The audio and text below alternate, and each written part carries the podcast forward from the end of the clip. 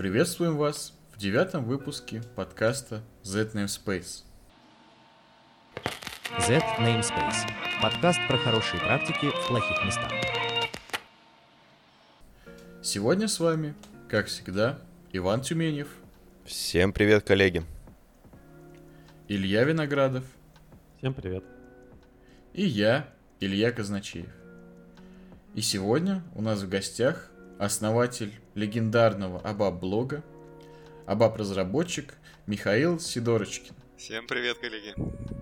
И сегодня мы поговорим про ABAP, его прошлое и будущее, и вообще про жизнь ABAP-разработчика. Михаил, а можешь немного рассказать о себе в паре слов? О себе в разрезе, наверное, создания блога, да, скорее, э, если углубиться в историю, то начал заниматься разработкой SAP, в SAP и в целом э, SAP где-то порядка 10 лет назад. Э, Z Namespace. Подкаст про хорошие практики в плохих местах. когда-то очень-очень давно, еще в начале 2012 года у меня возникло создание, э, возникла идея создания блога. Э, На тот момент э, я занимался не только написанием кода, да, как вот сейчас, собственно, разработчиком, но и совмещал роль э, консультанта, то есть э, занимался такими вещами, как настройки бизнес-процессов, ведением ролей, поддержки, обучение пользователей. Но интерес э, именно к разработке, к написанию кода э, стал в итоге преобладающим. Э, Вследствие чего родилась такая идея, как как бы со- создавать свои собственные статьи и писать на эту тему в личном блоге. Основной, скажем так, идеей, почему вообще возникло желание создать блог, это прежде всего желание делиться тем, теми полученными навыками, да, э, которые э, в процессе обучения у меня э, ну, как бы возникали. И в 2012 году, когда я только, скажем так, начинал свою деятельность, да, я работал и консультантом, и программистом, но интерес к деятельности именно разработчика стал как бы преобладающим, и вот желание погружаться в то, как правильно, собственно, разрабатывать софт, э, то, как правильно выстраивать архитектуру, оно стало преобладать. И э, как раз на тот момент э, ну, достаточно популярная была тема создания своих э, технических блогов. Э, решил э, как бы пойти по этому же пути. И, ну, наверняка вы слышали выражение, если хочешь чему-то научиться, попробуй научить этому других, да. Так или иначе, э, ну, попытки выступить в роли объясняющего учителя показывают, насколько, ну, сам закрепил полученные знания и материал. Э, как раз э, блог стал именно тем местом, где можно, ну, кратко в- изложить усвоенные навыки, поделиться, так сказать, с общественностью. Э, На тот момент, когда вот все только начиналось, э, я как раз э, пробовал делиться этими навы- э, навыками и знаниями с коллегами, и э, по их положительной реакции пришло понимание, что все это делается, ну, не зря.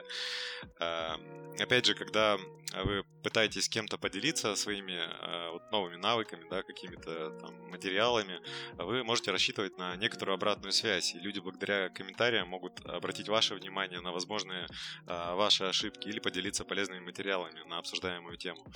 То есть э, блог в какой-то степени э, является ну, продолжением э, моего процесса обучения и развития в рамках мира э, разработки SAP, ну и не только разработки. Вот.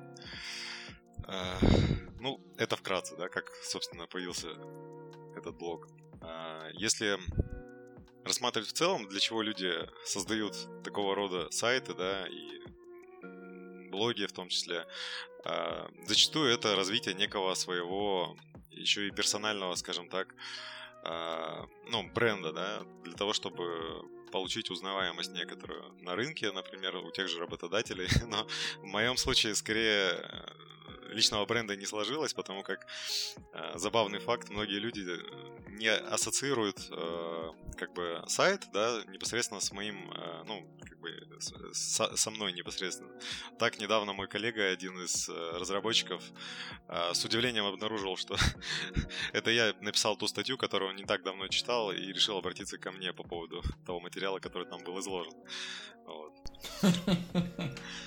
Так что ли, личный бренд в данном случае не сложился, но как сайт, я думаю, что вполне пользуется популярностью. Даже если... За главными буквами в центре написано имя твое. В том и дело, что нет. Нет, нигде не написано. Миша, еще не поздно. Еще, еще не поздно сделать свой личный бренд на этом всем, и я бы сказал то, что даже нужно. Потому что это В том-то и дело, да, да, да, да, я согласен с этим. Да, это не очень сложно конвертировать. Плюс э, имеет смысл, например, выступать на каких-нибудь конференциях, метапах. Вот, кстати, насчет конференций в нашем плане, ну, точнее, в мире САПа их не так много, да, происходит, и в основном они бизнесовые, направлены на бизнес, то есть как продать э, тот или иной продукт. И это очень классно. Э, крайне мало. И это очень Но классно, по- по- потому что когда ниша не занята, всегда ее можно занять. И поэтому как бы я лично в эту сторону и двигаюсь. Поэтому я предлагаю объединиться и двигаться все вместе в эту же сторону и создавать свои метапы, свои конференции и все остальное прочее, потому что их реально нет и их не хватает. Вот, кстати, да, соглашусь, это... да, потому что так. то, что вы делаете, как раз и Z-Namespace, и тот же, э, тоже объединение абаперов э, в Телеграме, это здорово на самом деле, когда есть с кем обсудить те или иные наболевшие вопросы или поделиться чем-то новым. Потому что рын- да. рынок есть, людям интересно, и как бы делиться знаниями хочется, но так как негде это делать, вот в прямом эфире, скажем так, а, то как бы надо просто это создавать самим. Кстати говоря, если говорить про те же битапы, это очень легко организовать, потому что требует практически ноль вложений. Ну, материальных это требует ноль вложений. А, это требует некоторого вложения времени. Но по большому счету это очень просто организуется. То есть, в, если, например, есть желание создать какой-то локальный метап в каком-нибудь городе, то это, в принципе, делается очень просто. Ищется какое-нибудь место, обычно это какой-нибудь там кафе или бар, договаривается там о том, что в какой-то в какой-то день придут люди, то есть даже не обязательно его закрывать. Потом находится, грубо говоря, какое-то количество людей, которым это интересно, находится пара спикеров, которые могут выступить, и собственно, рассылается по всем знакомым, знакомым, знакомых и так далее. То есть я когда начинал, например, конференцию SAP Community Day в Воронеже, я, да я, наверное, сейчас тоже так, в принципе, продолжаю, я прям, особенно первая, когда была, я ко всем своим знакомым, ко всем своим коллегам лично приходил, лично приглашал. Очень тяжело было найти там сколько, 6 или сколько-то спикеров. А, хотя потом у нас вот в последнюю конференцию, которая, по в прошлом году была, там наоборот пришлось э, очень большое количество спикеров было, и как-то пришлось их сильно ужимать между собой в последний момент. Вот. Поэтому именно метап организовать очень несложно. Кстати, коллеги, а вы слышали, что TechHead в 2020 году пройдет в онлайн формате в связи с коронавирусной историей? Да, да, в курсе уже. На, на, на самом деле, на самом деле, вот даже с этими конференциями, которых очень мало в нашей сфере, нет никакой проблемы выйти на ту же международную арену и устраивать их вообще на весь мир, потому что, судя по моей оценке рынка, именно потребления информации по SAP, он очень большой в мировом масштабе. И если мы будем это делать, даже не если, а когда мы будем это делать, я думаю, что мы сможем помочь и научить очень и очень многих людей. Ну да, ну, соответственно, если международный, то это нужно делать, наверное, на английском. Естественно. Ну, просто вот для примера я насколько у меня тоже было туманное представление о мировой потребности там в SAP, ABAP обучении. Э, я залез как-то то ли на Курсеру, то ли на Udemy, э, и посмотрел там один из э, курсов по АБАПу на английском языке. Э, курс э, купили за там 3 или 4 года 50 тысяч раз. Ну вот, эта цифра о чем-то договорит. Ну это да. Ну, в принципе, в мире, вот в России нет, а в мире очень популярно образовательные продукты очень популярны. То есть в России, я не знаю, с чем это связано, есть какие-то исследования на тему, почему. С ценой. Может быть, ценой. Да нет, в принципе, даже не в цене дело. В принципе, в России как-то не принято платить за образование вот такое, какое бы то ни было, да, то есть, может быть, ск... потому что бесплатное я... образование государство дает, может еще почему-то, я не знаю. Я бы сказал ну, то, что в России вообще, в принципе, не принято много за что платить. За те же самые ну, онлайн-фильмы, да? онлайн-музыку и все остальное. У нас только-только начинает формироваться это ну, э, ну, понимание ну, и э, привычка. Мне кажется, ситуация меняется как раз вот тем, что локализованные э, сервисы приходят, да, тот же Netflix обещал локальные какие-то игроки тоже появляются, и цена, она ну, в разы отличается от тех же самых э, западных, так сказать, сервисов. И чем проще это сделать, чем проще нажать просто подписаться там, за 199 рублей, тем легче платить и выработать себе эту привычку. Ну, не знаю, в моем информационном э, пузыре э, многие платят, и просто даже есть некоторых привычка там на каких-нибудь распродажах закупаться этими э, курсами и что ты уже их я знаешь. Я читал. Вся информация, ты, ты да, заплатил за информацию, она уже вся твоя. А есть такой байс какой-то, я не помню, как он называется, но про то, что ты типа, когда, ну как сказать, какое-то у тебя положительное есть подкрепление чего-то, например, когда ты что-то запланировал сделать, и кому-то сказал об этом и он это как-то оценил. Тебе уже как бы, ты ощущаешь, как будто ты это уже сделал, потому что ты уже получил фидбэк. И здесь, мне кажется, примерно так же работает. И есть такая как, штука. Э, да, как игры в Steam.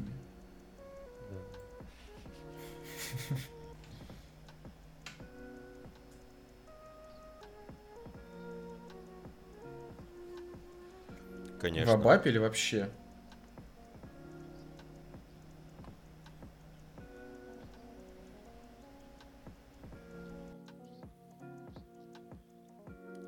Конечно, конечно, конечно, и, э, и еще раз да.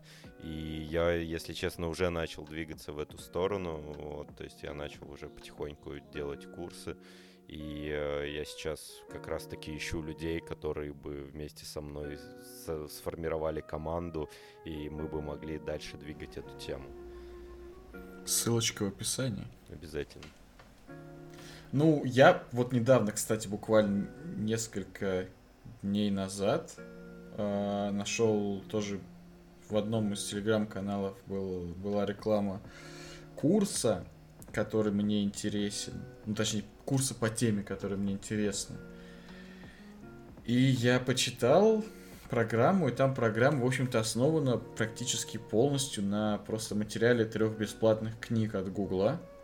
И я написал в поддержку этого. А это, если кто знает такой ресурс, Slurm, который uh-huh. проводит именно бизнес-тренинги всякие. Ну, то есть корпора... B2B, э, на B2B рынке работает э, образовательным. И я написал в поддержку, спросил, а что там будет? Будет ли что-то кроме а, непосредственно материалов этих трех книг бесплатных?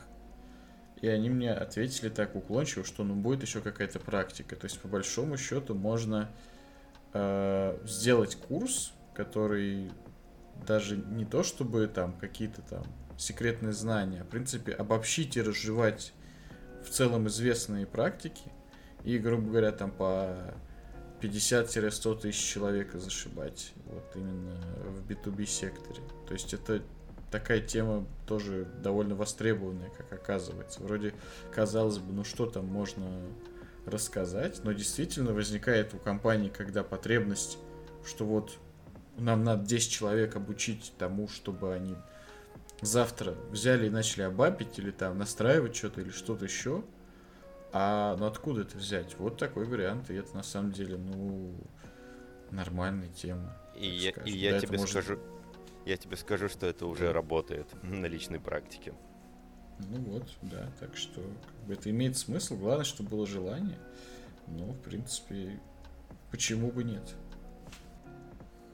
Но сейчас-то у нас особых альтернатив э, в плане обучения, наверное, курсам тех же, э, от того же САПа, наверное, и нет, да, то есть это книги SAP Press, курсы э, САПовские официальные. Но если касаемо материалов на русском языке, то вообще не знаю, где, где что можно найти вот такого, э, который бы полностью глубоко там разжевывал ну, технические аспекты разработки, например, там, работу со словарем там и так далее. Ну, к примеру, да. Знаю я один сайтик, abablog.ru называется. Да, но да, так, чтобы хотел это сказать, было еще и в популярной нынче видео, в популярном нынче видео формате, да, видео, видеокурсов, такого я еще пока не встречал. Ну, Слушай, вот ну, хорошая ниша, Я вот деле. начал записывать по объектно-ориентированному курс, э, вот, сокращенной версии на YouTube-канале, и как бы я просто не успеваю делать все, то есть у меня и обычное обучение онлайн, и курс этот, и ну, мне не хватает рук, поэтому ну, если тоже говорить о том, что э, планировалось и о чем были мысли, да, мне кажется, один из самых э, простых э, заходов э, в эту сферу, в сферу там, именно курсов, это может быть не какой-то фундаментальный курс от начала до конца, где весь абаб будет разжеван, да, это просто довольно сложно. И скучно, может быть, кому-то будет, кто-то уже знает что-то. И мне больше всего понравилось, понравился формат книги э, кукбук, то есть абаб кукбук, когда мы заранее говорим, что мы не будем покрывать вообще все, э, все, весь абаб от начала до конца. Мы просто говорим, что у нас вот сборник рецептов, и его достаточно просто дополнять. То есть ну, сборник рецептов, он сам по себе предполагает какой-то набор э, часто повторяющихся задач. Они со временем, набор этих задач меняется с приходом э, другого фронтенда, там UI5, Fiori, они тоже видоизменяются. И, кажется, вот с этой стороны можно тоже зайти. Mm, и как тебе... раз... Да. И как раз вот э, блоги твои, э, Илья, твои, Михаил, то есть они как раз похожи на вот такой формат кукбука, то есть сборник рецептов. Ну, мне кажется, в видеоформате это хорошо зайдет. Да, кстати говоря, я вот проходил курс на курсере по другому языку программирования, и он как раз был в формате того, что рассказывали не про сам язык программирования непосредственно, как многие делают, а про решение прикладных задач на этом языке. То есть каждая тема, она освещала не какой-то аспект э, языка, а какую-то задачу, которая решается с, с этим аспектом. То есть там задача, например, построения веб-сервера с использованием там того-то. Задача распараллеливания работы с использованием того-то, там, с ограничением количества воркеров и так далее. Задача там еще чего-нибудь. Вот так, вот так. Это, в принципе, да, действительно такие рецепты. И это очень хорошо заходит. Мне лично это очень зашло, просто потому что я не просто научился, грубо говоря, пользоваться языком, но я еще потом в процессе работы долгое время к этому курсу обращался и смотрел, а как там это было сделано, вот это, потому что сталкивался с этим в своей работе. И вот это, мне кажется, очень-очень полезный формат, потому что просто теорию, ну вот, я не могу запомнить просто теорию, мне тяжело. Я знаю людей, которые вот очень хорошо воспринимают академический формат. Они там читают вот эти все пейперы научные, могут там читать какие-то такие, знаете, книги типа алгоритмов Кормана и запоминать это все, и запоминать там все выводы и доказательства этих алгоритмов математически. А мне вот это тяжело, я инженер. Я как бы, у меня мозг, видимо, по инженерному работает. Я запоминаю вещи в разрезе решение проблем. Поддерживаю Поэтому... тебя полностью, Илья. Вот да. как раз-таки, например, то же самое объектно-ориентированное программирование намного проще э, рассказывать на примере на, ну, того же MVC.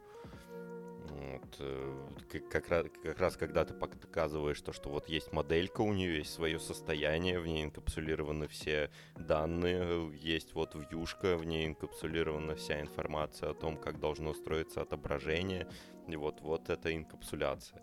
Там и дальше уже разворачиваешь какие-то там базовые понятия, там как методы писать, там в функциональном виде и так далее, и так далее.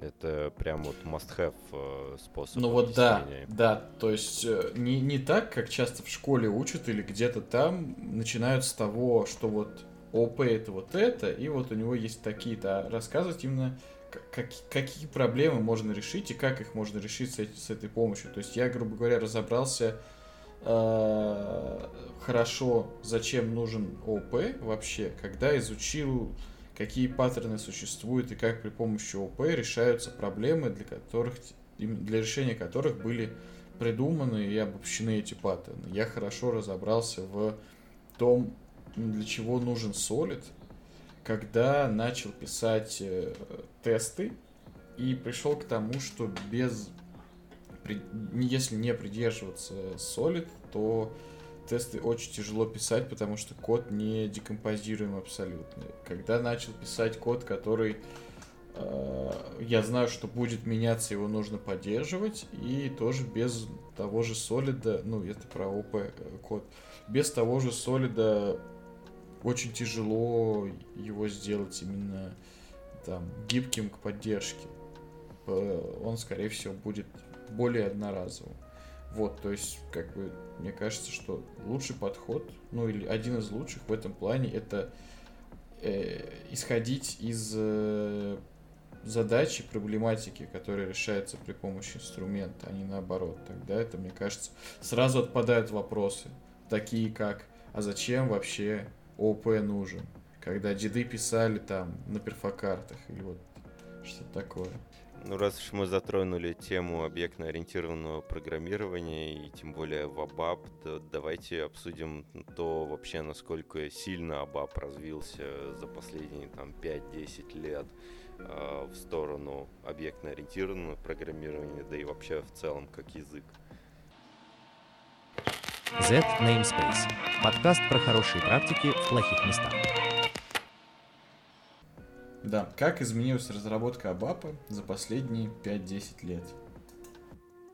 Коллеги, основные, если вспомнить шаги, которые компания SAP предпринимает в части своей, развития своих продуктов, э, то мы можем вспомнить наверняка это, прежде всего переход от, э, э, скажем так, возможности подключение любой СУБД к своей собственной разработке, как SAP HANA, да, э, трансформация user experience во всех решениях SAP и повсеместный переход к UI5 и Fiori, развитие облачных решений, развитие ABAP-платформы как технологического ядра, как для on-premise решений, так и для cloud решений. Вот все эти вот, кажется, это основные шаги, да, которые были вот на протяжении там 50 лет, которые SAP предпринимал вот именно по развитию.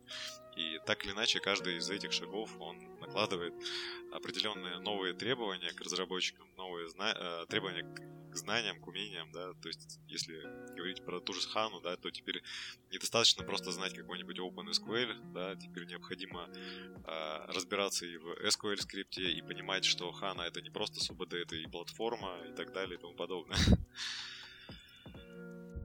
Вот. Э, как вы считаете, какие еще требования нынче являются актуальными для ABAP-разработчиков? Ну, ты затронул как раз тему с архитектурной точки зрения. Мне вот еще очень понравилось, как Абаб сделал большой шаг в сторону дружелюбности написания самого кода. То есть вот 7, с версии 7.40, насколько большие изменения произошли именно в синтаксисе, насколько появилось много различных удобных там, э, там тех же стринговых операторов.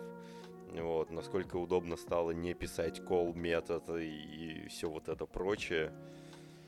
Мне вот с этой стороны очень еще симпатичен стал Абаб в большей степени, нежели это было до 7.40. Да, безусловно, после перехода на 7.40 уже не понимаешь, как можно писать код, э, ну, скажем так, в другом стиле, да, без этих конструкций. Вообще, вообще. Есть такое. Я, кстати, могу сказать, что я, наверное, скажем так, в сознательном возрасте э, не застал переход на 7.0. То есть я когда начинал абапить, еще были в ходу, ну, в таком активном использовании, по-моему, до 7.0 системы, но как-то я э, тогда еще вообще мало чего умел. И ABAP это мой первый язык программирования, именно на котором я... Ну, не первый язык, ладно. Первый язык программирования, наверное, на котором Паскаль. я писал за деньги, это был... Не Паскаль, за деньги. За деньги первый язык был это турбобухгалтер. Воу, что это? Вот. Есть такое. А, а вот ABAP это был, наверное, второй. И тот, на котором я прям долгие годы работал. А как же Паскаль? И я поначалу... Ну, Паскаль я за деньги я ни одно приложение Паскаль не написал до сих пор. И, наверное, уже не буду. М-м. И по поводу Апапа можно сказать, что поначалу я тоже проходил вот эти вот все пути с... Ну, ни, никаких я там ОП не знал, тем более, что у меня нет именно компьютер-сайенс образования. Ну, как я знал, конечно, что такое ОП, но у меня не было понимания, как это вообще использовать. Я абсолютно не понимал объектную парадигму. Для меня это было просто некая такая функциональная обертка, ну, просто упа- определенный вид упаковки логики, да, а не парадигма, как пар- парадигма дизайна э, приложения. Вот. И вот таким для меня прям большим этапом был переход действительно вот на 7.4 и 7.5, потому что в 7.4 появился ну, очень много появилось то, что важно для разработчика. Это именно новый синтаксис в ABAP, новые вот эти все конструкции, новые, ну, нормальная работа, скажем так, с объектами, уже похожие на объектно-ориентированный язык ну, именно чисто визуально, грубо говоря, да, то есть тот же chaining, он много, тоже полезен. Можно, конечно, без него, как бы, но это определенные шаблоны порождает, которые нельзя использовать без него. Тот же builder, например. Ну, как бы, ладно, можно использовать, конечно, builder и без этого chaining а, но это просто делает код более элегантным. А в 7.5 появилось очень много инфраструктурных э, доработок и именно с точки зрения tool ов. То есть это в первую очередь, что касается э, тестов и всяких там test double фреймворков. Это то, что касается CDS, конечно же. Это, ну, они появились в 7.4, но как бы в 7.5 такие вот самые сочные вещи туда попали. Это Боб, опять же, который в 7.4, он, по-моему, в, 7, в девятом сервис-паке только заехал или как-то так. В пятом он уже был, э, в, ну, в 7.5 он был уже включен в CDS, в частности. И многое такое. То есть 7.5 это такой переломный момент, когда мы перешли на вот этот Fiori Programming Model, когда, собственно, произошло, наконец, разделение бэкэнда и фронтенда, когда SAP перестал быть десктопным приложением и окончательно стал веб-приложением. Это когда появилась, ну, появилась неминуемо плотная интеграция с Eclipse, в котором намного удобнее работать с кодом. И многое-многое другое. То есть 7.5 это момент, когда ABAP стал похож на современный язык программирования. Вот так. То есть не, не самим синтаксисом, а вот именно как это daily рутин разработчика стало похоже на то, как современные люди работают. Это нормальные тулы, тот же Eclipse. Ну, можно, можно, конечно, с этим поспорить, потому что сам по себе Eclipse уже тоже это пережитки прошлого. Но в сравнении с SE80 это, конечно, великий, величайший шаг это опять же вот эти модели, как то, ну, CDS-based все, что. Это и получается модель для э, Бобфа, То есть это, с одной стороны, MVC, такой большой фреймворк, где у нас обновление модели через CTS реализуется на, ну, на, в изображении, а изменение модели через BOPF фреймворк. Это и жесткое разделение фронтенда и бэкенда через OData. И это привело к тому, что начали действительно появляться отдельные фронтенд разработчики в проектах, чего раньше я не встречал лично. То есть обычно Абапер умеет делать там Web Dynpro в любом случае. Э, э, это все или BSP, если кто-то помнит такую технологию. Да, помню. Э, это все равно делал Абапер. То есть не было так... Было такое, да, что на проект ищут человека с умением WebDen Pro. Но это всегда был абап разработчик с навыками WebDen Pro, например. А сейчас это отдельные люди, причем даже бывает такое, что я видел, что не абапер переходит на Fiori разработку, а человек именно с фронтенд бэкграундом приходит в Fiori разработку. И это прям это очень-очень круто, потому что э, нужно знать, как бы современные интерфейсы предполагают от, чел- от человека больших знаний в построении интерфейсов, чего никогда не было у абаперов. Вот так. Или это, конечно, круто, только вот эти вот фронтендеры, да, которые, ну, ребята, которые переходят э, в разработку именно Мирсапа, да, у них э, зачастую, ну вот если смотреть там на окружающих, э, возникает, скажем так, неодобрение того, что и как сделал SAP, да, то есть у них э, э, их понимание того, как должна вестись веб-разработка, она несколько шире того мира, что предлагает SAP, в частности, тот же UI5 фреймворк зачастую э, не нравится фронтендерам, они ну, как бы, им больше нравится, например, React, да, если э, подумать, например, да, то с точки зрения рынка, например, они как фронтендеры будут цены в первую очередь не потому, что они там UI5 фреймворк знают, э, а потому что они Angular знают, там React и еще и прочие технологии, которые действительно популярны во всем мире. А вот именно специфика чисто саповской разработки веб-части, да, она вот иногда приводит к тому, что э, фронтендеры, скажем так, не, ну, как бы, не очень им нравится все это дело.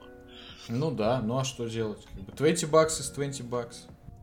А, короче, тут, похоже, э, отличный момент, чтобы мне э, вскочить и пропиарить сайт-проект.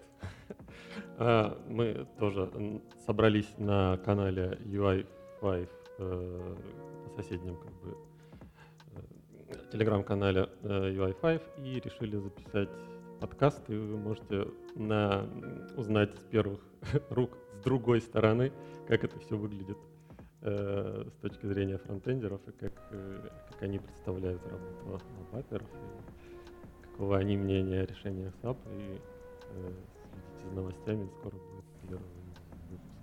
А есть уже канал, где... А, да, есть UI5, э, так и называется UI5. Окей, ссылка в описании. Илья Виноградов, поделись своим мнением вообще. Ты же, я так понимаю, на SAP UI5 много сейчас разрабатываешь. Чешутся ли руки э, в сторону React или Angular, возможно? Я на самом деле не так много разрабатываю на UI5 э, из-за того, что мне приходится как раз вот full stack роль выполнять, а это постоянное переключение туда-обратно, и когда ты переключаешь контексты, довольно сложно, если честно, углубиться так, чтобы вот следить за, э, за best practices и прочим, поэтому, собственно, я и пытаюсь поговорить по, про про то, как правильно, и э, какое-то мнение составить. Может быть, наконец уже успокоиться и решить, я к умным или красивым. Не разрываться. Слушай, ну, full stack есть full stack. Ну, как бы, почему нет?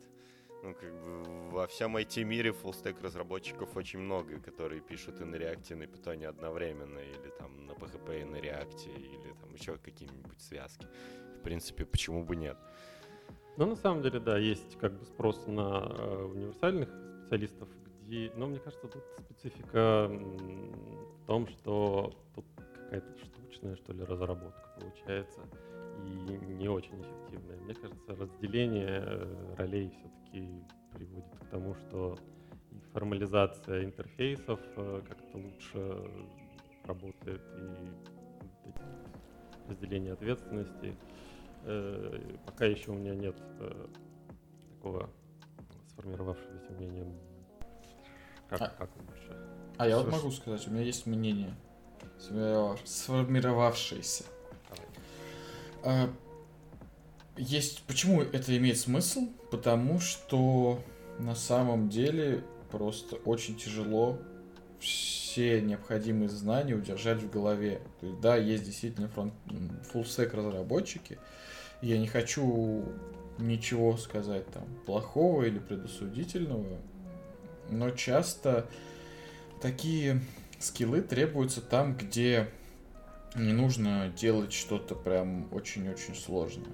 То есть обычно это какие-то, знаете, такие, ну, относительно типовые вещи. То есть, допустим, какой-нибудь интернет-магазин сделать.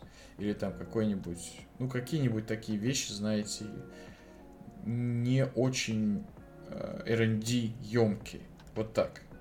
Потому что если копнуть глубже, то что фронтенд это колоссальное количество информации, которая причем еще постоянно приходит. То есть многие шутят, что на фронтенде там каждый месяц новый фреймворк возникает, но даже тут проблема не в том, что нужно новый фреймворк изучать, а в том, что огромное количество новой информации возникает. То есть это какие-то новые исследования, это какие-то новые веяния в том, как э, лучше сделать, например, более качественный интерфейс. То есть туда начинает просачиваться и user experience, и user, как это там называется, user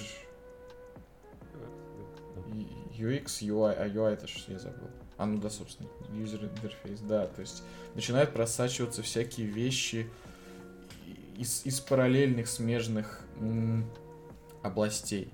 Плюс постоянно меняются стандарты. То есть какой-нибудь Google Chrome там в какой-то или в Safari, например, отказываются в какой-то момент отправлять э, пол, ну, такое полное описание клиента, потому что это ведет к фингерпринтингу, или как это правильно назвать, то есть когда вас очень легко определить э, как уникального человека, на разных сайтах по тому, что, у вас, что ваш браузер за метаинфу шлет. Без каких-то кук или еще чего-то, что очень активно пользуется во всякой не очень добросовестной рекламе. И вот, например, он перестает в какой-то версии это слать, и у вас весь фронтенд из-за этого должен теперь по-другому работать. И вы должны об этом знать. И это очень много. И на бэкэнде это очень-очень-очень много. Когда это делает все один человек, часто получается так, что каких-то тонкостей там или сям он просто не может знать. И из-за этого делает, э, если его поставить на продукт вот именно такой сложный, возможно, он не сможет это сделать хорошего качества. Не берусь говорить за всех. Я знаю людей, которые прям все знают, и знают намного больше меня, но в целом все-таки мне кажется, что разделение произошло такое не потому, что вот там э, бэкэнд разработчики не хотят этот мерзкий фронтенд трогать, или там фронтенд разработчики не хотят там с данными работать, хотят работать с красивой картинкой, а потому что просто это настолько колоссальный объем знаний и умений, которыми нужно владеть, что один человек не способен это все постоянно в себя впитывать. 10-20 а лет назад это было проще, потому что веб был совсем другим, и программы были совсем другими. Это была когда какая-нибудь там один сервер написанный на PHP и простенький клиент, которому просто давался HTML и все, а не система из там двадцатки гетерогенных э, сервисов с разными базами данных и какой-нибудь там э, микро фронтенды и еще что-нибудь такое.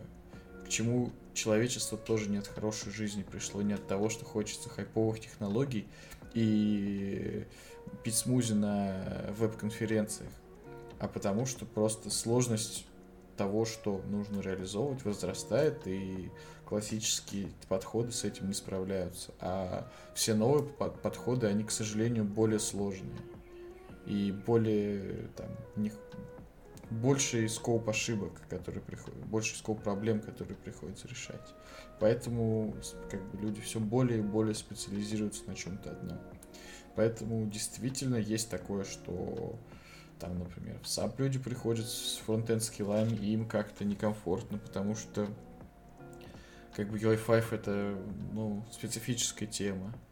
Ну, типа, а что делать? Z Namespace. Подкаст про хорошие практики в плохих местах. Раз уж мы затронули тему э, фронтов и бэка, и то, что ABAP все больше и больше становится бэк-языком, как вы думаете, парни, вообще бэкэнд, бэкэнд языком ABAP полноценно станет или, или же нет? Ну, то есть движение вроде бы как бы обозначено в эту сторону. Но придет ли SAP к тому, что вот ABAP все-таки будет чисто бэком, э, будут у нас судатовские сервисы и все, и больше не будет никаких там транзакций и всего остального. Миш, ты вот как думаешь по этому поводу? А, Вань, для начала мне кажется, что ну, если SAP хочет, чтобы к этому все пришло, да, для начала ему необходимо э, самостоятельно все его решения сделать э, Fiori style, да, грубо говоря. Э, Конечно. Ты же понимаешь, что большинство из того, что уже внедрено, те бизнес-процессы, которые уже существуют, многие из них до сих пор как бы не переделаны под Fiori и под UI5. Взять, например, тот же HR, да, там и работа с инфотипами, где все на технологике uh-huh. основано. И это большая задача. Это как бы на это уйдет у них достаточно много времени. Мне кажется, это десятки, 10 лет так точно. вот, поэтому на чистый бэк мы вряд ли перейдем, но его однозначно будет становиться все больше и больше. То есть все новые решения, так или иначе, они будут э, строиться на базе фронтендовых решений. Просто вот глядя на ABAP Cloud, тот же самый, на то, что в нем принципе отсутствует понятие транзакционности, и есть только там CDS, есть классы и все остальное. Мне кажется, на самом деле все быстрее пройдет, чем через 10 лет. Мне кажется, 5-6 лет, и уже двинемся в эту сторону активно. Ну, хотелось бы в это верить, но если взять тоже историю по поддержке да, решений, то бизнес-сюит продлили до 2030 года. Понятненько. А у меня вот другое мнение по поводу того, что будет ли ABAP э, полностью бэкэнд. Я считаю, что уже мы движемся в этом направлении. Не то, что двинемся, а уже активно. То есть новые движемся, модули... Движемся, согласен. Они уже, новые модули, которые там появлялись три года назад, они уже были написаны в рамках Fiori модели. То есть они уже имели четкое разделение. А, причем даже там, где еще оставался по каким-то причинам WebGen Pro, он все равно интегрирован в Fiori, так что его даже не отличишь. А на бэке это все равно Bob, который все равно это оборачивает в слой абстракции. Сейчас новые модули уже пишутся на рэп, где еще это сильнее будет выражено. Я Поэтому сейчас... я считаю, что уже как бы происходит, уже произошло разделение, причем старые-то модули многие уже переписали, те же, по-моему, классические MMSD, они тоже как бы э, в какой-то большой очень степени перешли на Fiori модель с CDS и всем прочим. И с кучей маленьких э, экранчиков вместо вот этих огромных транзакций, там E21N. Неспроста. Это уже процесс идет, который уже не остановить. Нет, процесс безусловно идет, да, тут как бы сложно спорить. Это уже, то есть вы уже можете прийти в проект, где вы будете только бэкэнд делать. И уже есть такие проекты, да. Я, я, я, уже, я уже на таких, таких проектах. проектах. Да, да, да. Два года назад я уже на таком проекте работал, поэтому, да, вам, да, ну, как бы, это, это уже, когда-то это чем-то новым было, сейчас это уже просто, то есть, то есть, ABAP без разделения бэкэнда и фронтенда, это уже, можно сказать, legacy. То есть, когда раньше можно было сказать, что а вот там у меня проект с, с ну, версией SAP меньше 7.0. И все такие, ой, блин, чувак, ну вот это у тебя жесть. А сейчас то же самое, уже можно говорить про э, до S4 как бы системы, потому что это уже устаревшие технологии. Да, поддержка еще долго будет, но я думаю, что уже процентов 30 5 вероятность того, что вы придете на проект, и там вы не будете трогать фронтенд вообще никак и нигде. Илья, мне кажется, сейчас доб- добрая половина э, людей, разработчиков из России, особенно из регионов, сейчас тебя захейтят просто то, что разработка чисто на бэке ведется и, и, и не более того. И что Я еще не говорю, что системы уже 7 и выше. Ну, я говорю, что на, вот, грубо говоря, треть проектов, как мне кажется, которые существуют сейчас или будут существовать в ближайший год, это уже такие, где это разделение произошло. То есть понятно, что проекты поддержки или проекты какие-то, знаете, которые начали разрабатывать там на 7.4, и вот а, а на эта разработка куда-то идет еще долго. Они, да, в, таком, в такой парадигме останутся. Но, вот я даже приведу пример. Я как-то работал на проекте немецкой одной компании, и проект уже сколько-то лет 10 или 15 бежит и там был 7, не знаю, потом они, ну вот, я когда с него ходил, там, по-моему, 7.3 еще было. Вроде планировали на 7.4 переходить. И вот он, у меня знакомые, бывшие коллеги там работают, я недавно общался с ними, они говорят, что вот сейчас планируют переход непосредственно фронт на Фиоре с БСП, на минуточку. Поэтому даже, даже вот так – то есть этот процесс, его не остановить, и он так или иначе всех коснется. Ну, кого-то он коснется не на том проекте, где они сейчас. Возможно, если у кого-то есть проблемы с тем, что они засиделись на старых технологиях, и весь этот хайп проходит мимо них, может быть, имеет смысл посмотреть на проект с более новыми технологиями, потому что, ну, а что делать, да, то есть, если хочется быть э, как бы востребованным специалистом на рынке труда, ничего не остается, кроме как вот этот хайп так или иначе ловить. Потому что новые, по новым технологиям всегда разработчиков мало, они всегда дорого стоят. Коллеги, а как вы считаете, какие э, ну, технологии да, наиболее актуальны сейчас становятся современных ABAP-разработчиков? Что необходимо, какой пул знаний необходим? Однозначно это OData. CDS Bob, скорее всего, также, но, если честно, я до сих пор очень поверхностно к ним притрагивался. А, до сих пор актуальны бади, потому что все равно расширяются какие-то стандартные э, процессы. Ну и, наверное... Ну, наверное, это вот основной такой пул. Ну и объектно-ориентированный ABAP, конечно же. Куда без него. Это вот мой топ. Model что, замена. Что ты под ним подразумеваешь? А, я имею в виду, что разработка в раб стиле, она несколько отличается от того, что было ранее, да, то есть CDS-ки-то они непосредственно остаются, но понимание новых сущностей, которые там используют, это behavior там, и так далее, да, определение сервисов, вот именно вот это, оно же является как бы заменой бов, да, сам сам говорит о том, что бов они уже перестают развивать. И так или иначе все сервисы должны переходить в RAP, да, ну, если система позволяет. А, вот. Соответственно, понимание того, как разрабатывать на этой методологии, ну, модели, это тоже будет высоко цениться. А, Послушай, такой вопрос. А вот чтобы на RAP перейти, нужно ли перед этим хорошо поня- понять, как работает Боб? Или Мне кажется, ну, нужно общее понимание того, как работает HTTP, прежде всего, как протокол, да, как работает OData, а, что, что такое OData сервисы, как они реализуются, и уже после этого, в принципе, ну, сам BOF изучать не обязательно, да. BOF это внутренний фреймворк, который как бы нужен был для того, чтобы там, грубо говоря, обрабатывать сценарий, когда необходимо там а, какую-то дополнительную кодировку писать для ну, там, не знаю, изменения, да, сущности и так далее. Z Namespace. Подкаст про хорошие практики в плохих местах. Да, да, да, validation, determination и так далее. Коллеги, а давайте, если мы затронули эту тему, перейдем туда к теме, которая у нас есть про Cap, Cap VC Rap и поподробнее обсудим. Собственно, непонятно на самом деле, да, я уже задал вопрос, э, почему кап VC потому что вроде как это две параллельные ветки. Одно сделано для native э, приложений на Java и на Node.js, а другое для собственно, ABAP разработки. Ну почему да, они вроде дополняющие, да.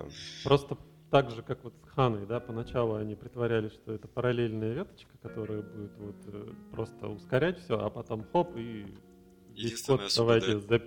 Да, весь код давайте теперь на SQL скрипте делайте, и, и ничего вам больше не понадобится. Ну, а не на SQL скрипте На Node.js перейдет, и ABAP больше не нужен. А фронтендщики есть... будут очень рады, потому что они уже знают JavaScript и наконец-то избавиться от этих а, Но ведь тот же самый кап, он же был до возникновения RAP, то есть как бы нелогично с точки зрения SAP создавать что-то новое, если, в принципе, можно было бы его заменить э, тем, что уже есть.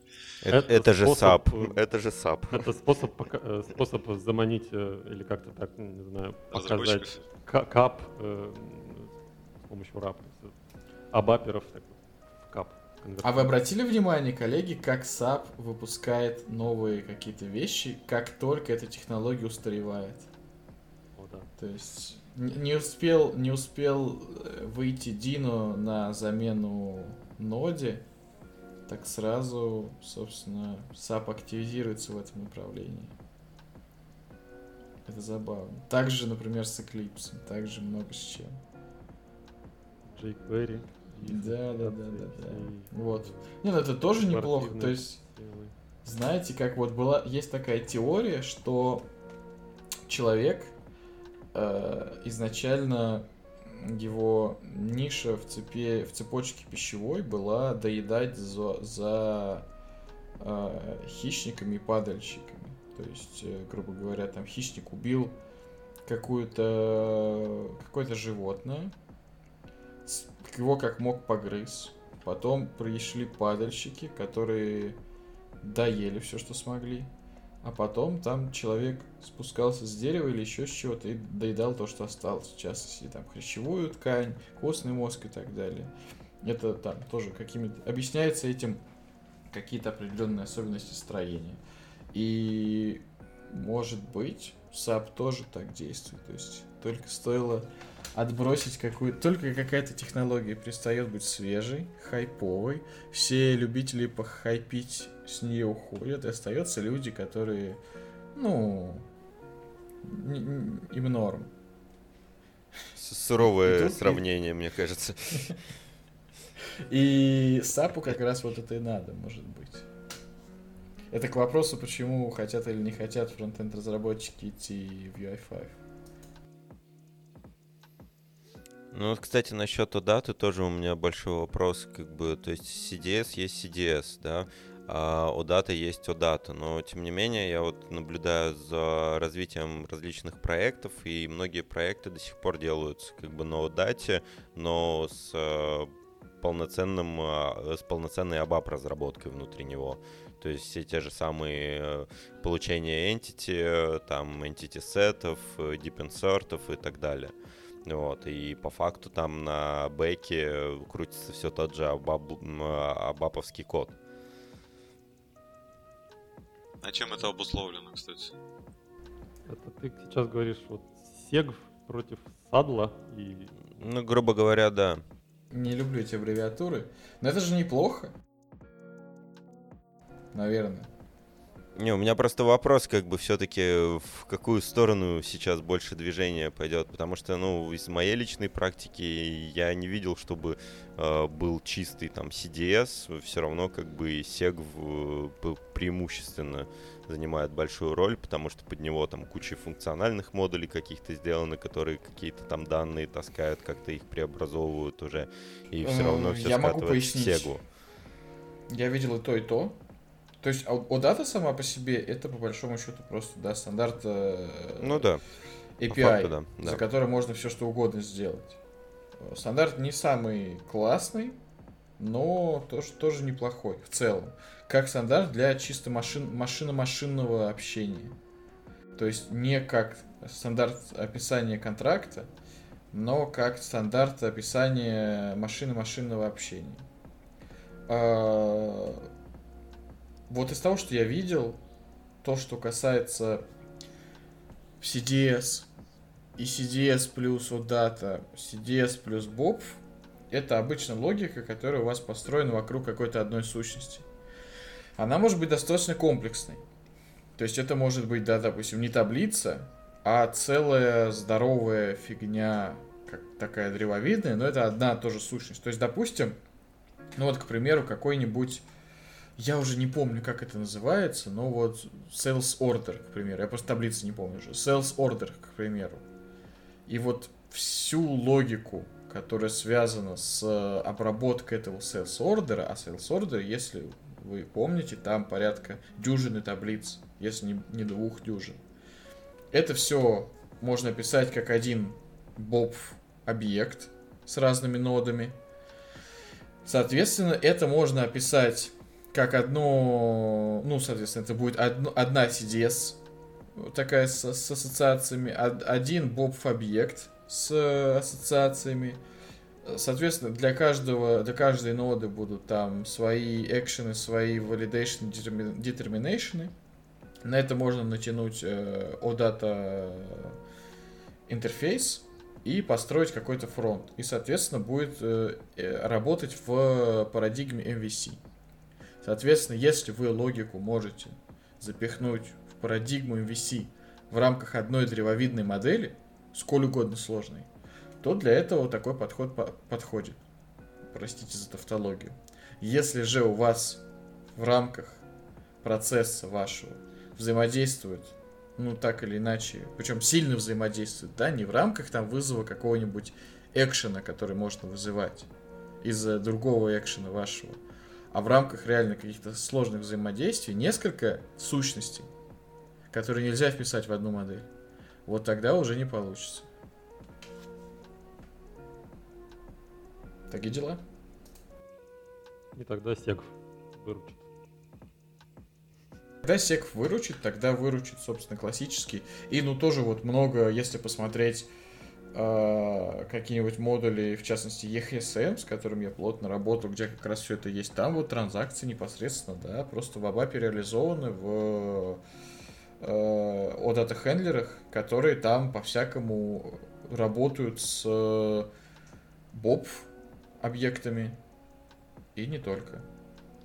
Я так понимаю, основной путь э, реализации каких-то таких вот нетривиальных манипуляций, э, если они не вписываются в CDS или там SQL скрипт, это вот виртуальные э, элементы, которые можно на ABAP непосредственно реализовать, да, в рамках WOP или рэпа. Ну, я бы, есть наверное, обратный да. подход, то есть поверх садла вот эта вот штука будет либо с обратной стороны ну, подойти в Сегве, сначала в Абапе сделать, а потом уже обратиться к каким-то... Ну смотри, виртуальные элементы это чисто для чтения что-то. То есть не для записи. То есть тут надо разделять, по большому счету, у вас процесс чтения и процесс записи. То есть query и comment.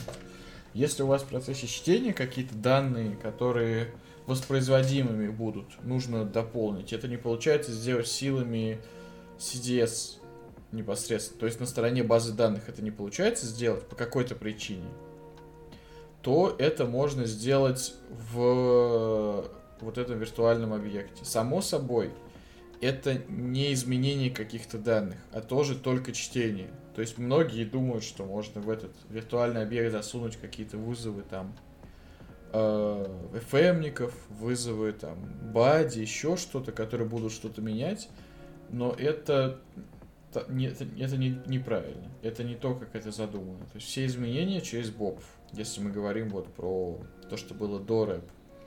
Все чтение через CDS. Соответственно, если у вас какое-то сложное чтение, которое по какой-то причине невозможно опустить на уровень Ханы, а если вы работали с CDS, то, наверное, могли обратить внимание, что на, на уровень Ханы опустили многие вещи, которые были именно в Абапе только до этого. То есть это и конвертация валют, и конвертация единиц измерений, и работа там со всякими временем, датой и так далее, такая прочее, и, и роли тоже опустили на уровень базы данных то вот если в какой-то момент чего-то реально для чтения не хватило, это можно туда засунуть. Но если нет, то ну, вот все.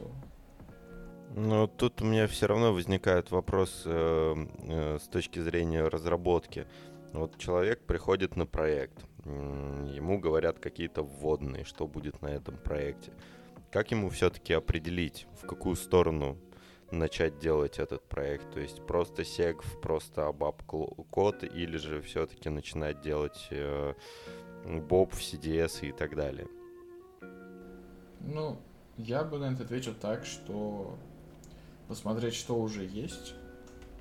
То есть, грубо говоря, если это какой-нибудь модуль, который реализован на Бобфе, то, конечно же, дальше сделать на Бобфе. Если это модуль, где реализация уже есть на э, этом самом, как он зовется, блин, на CDS плюс Боб, то в, таком, в такой же парадигме, хотя они менее гибкие, чем классический Боб.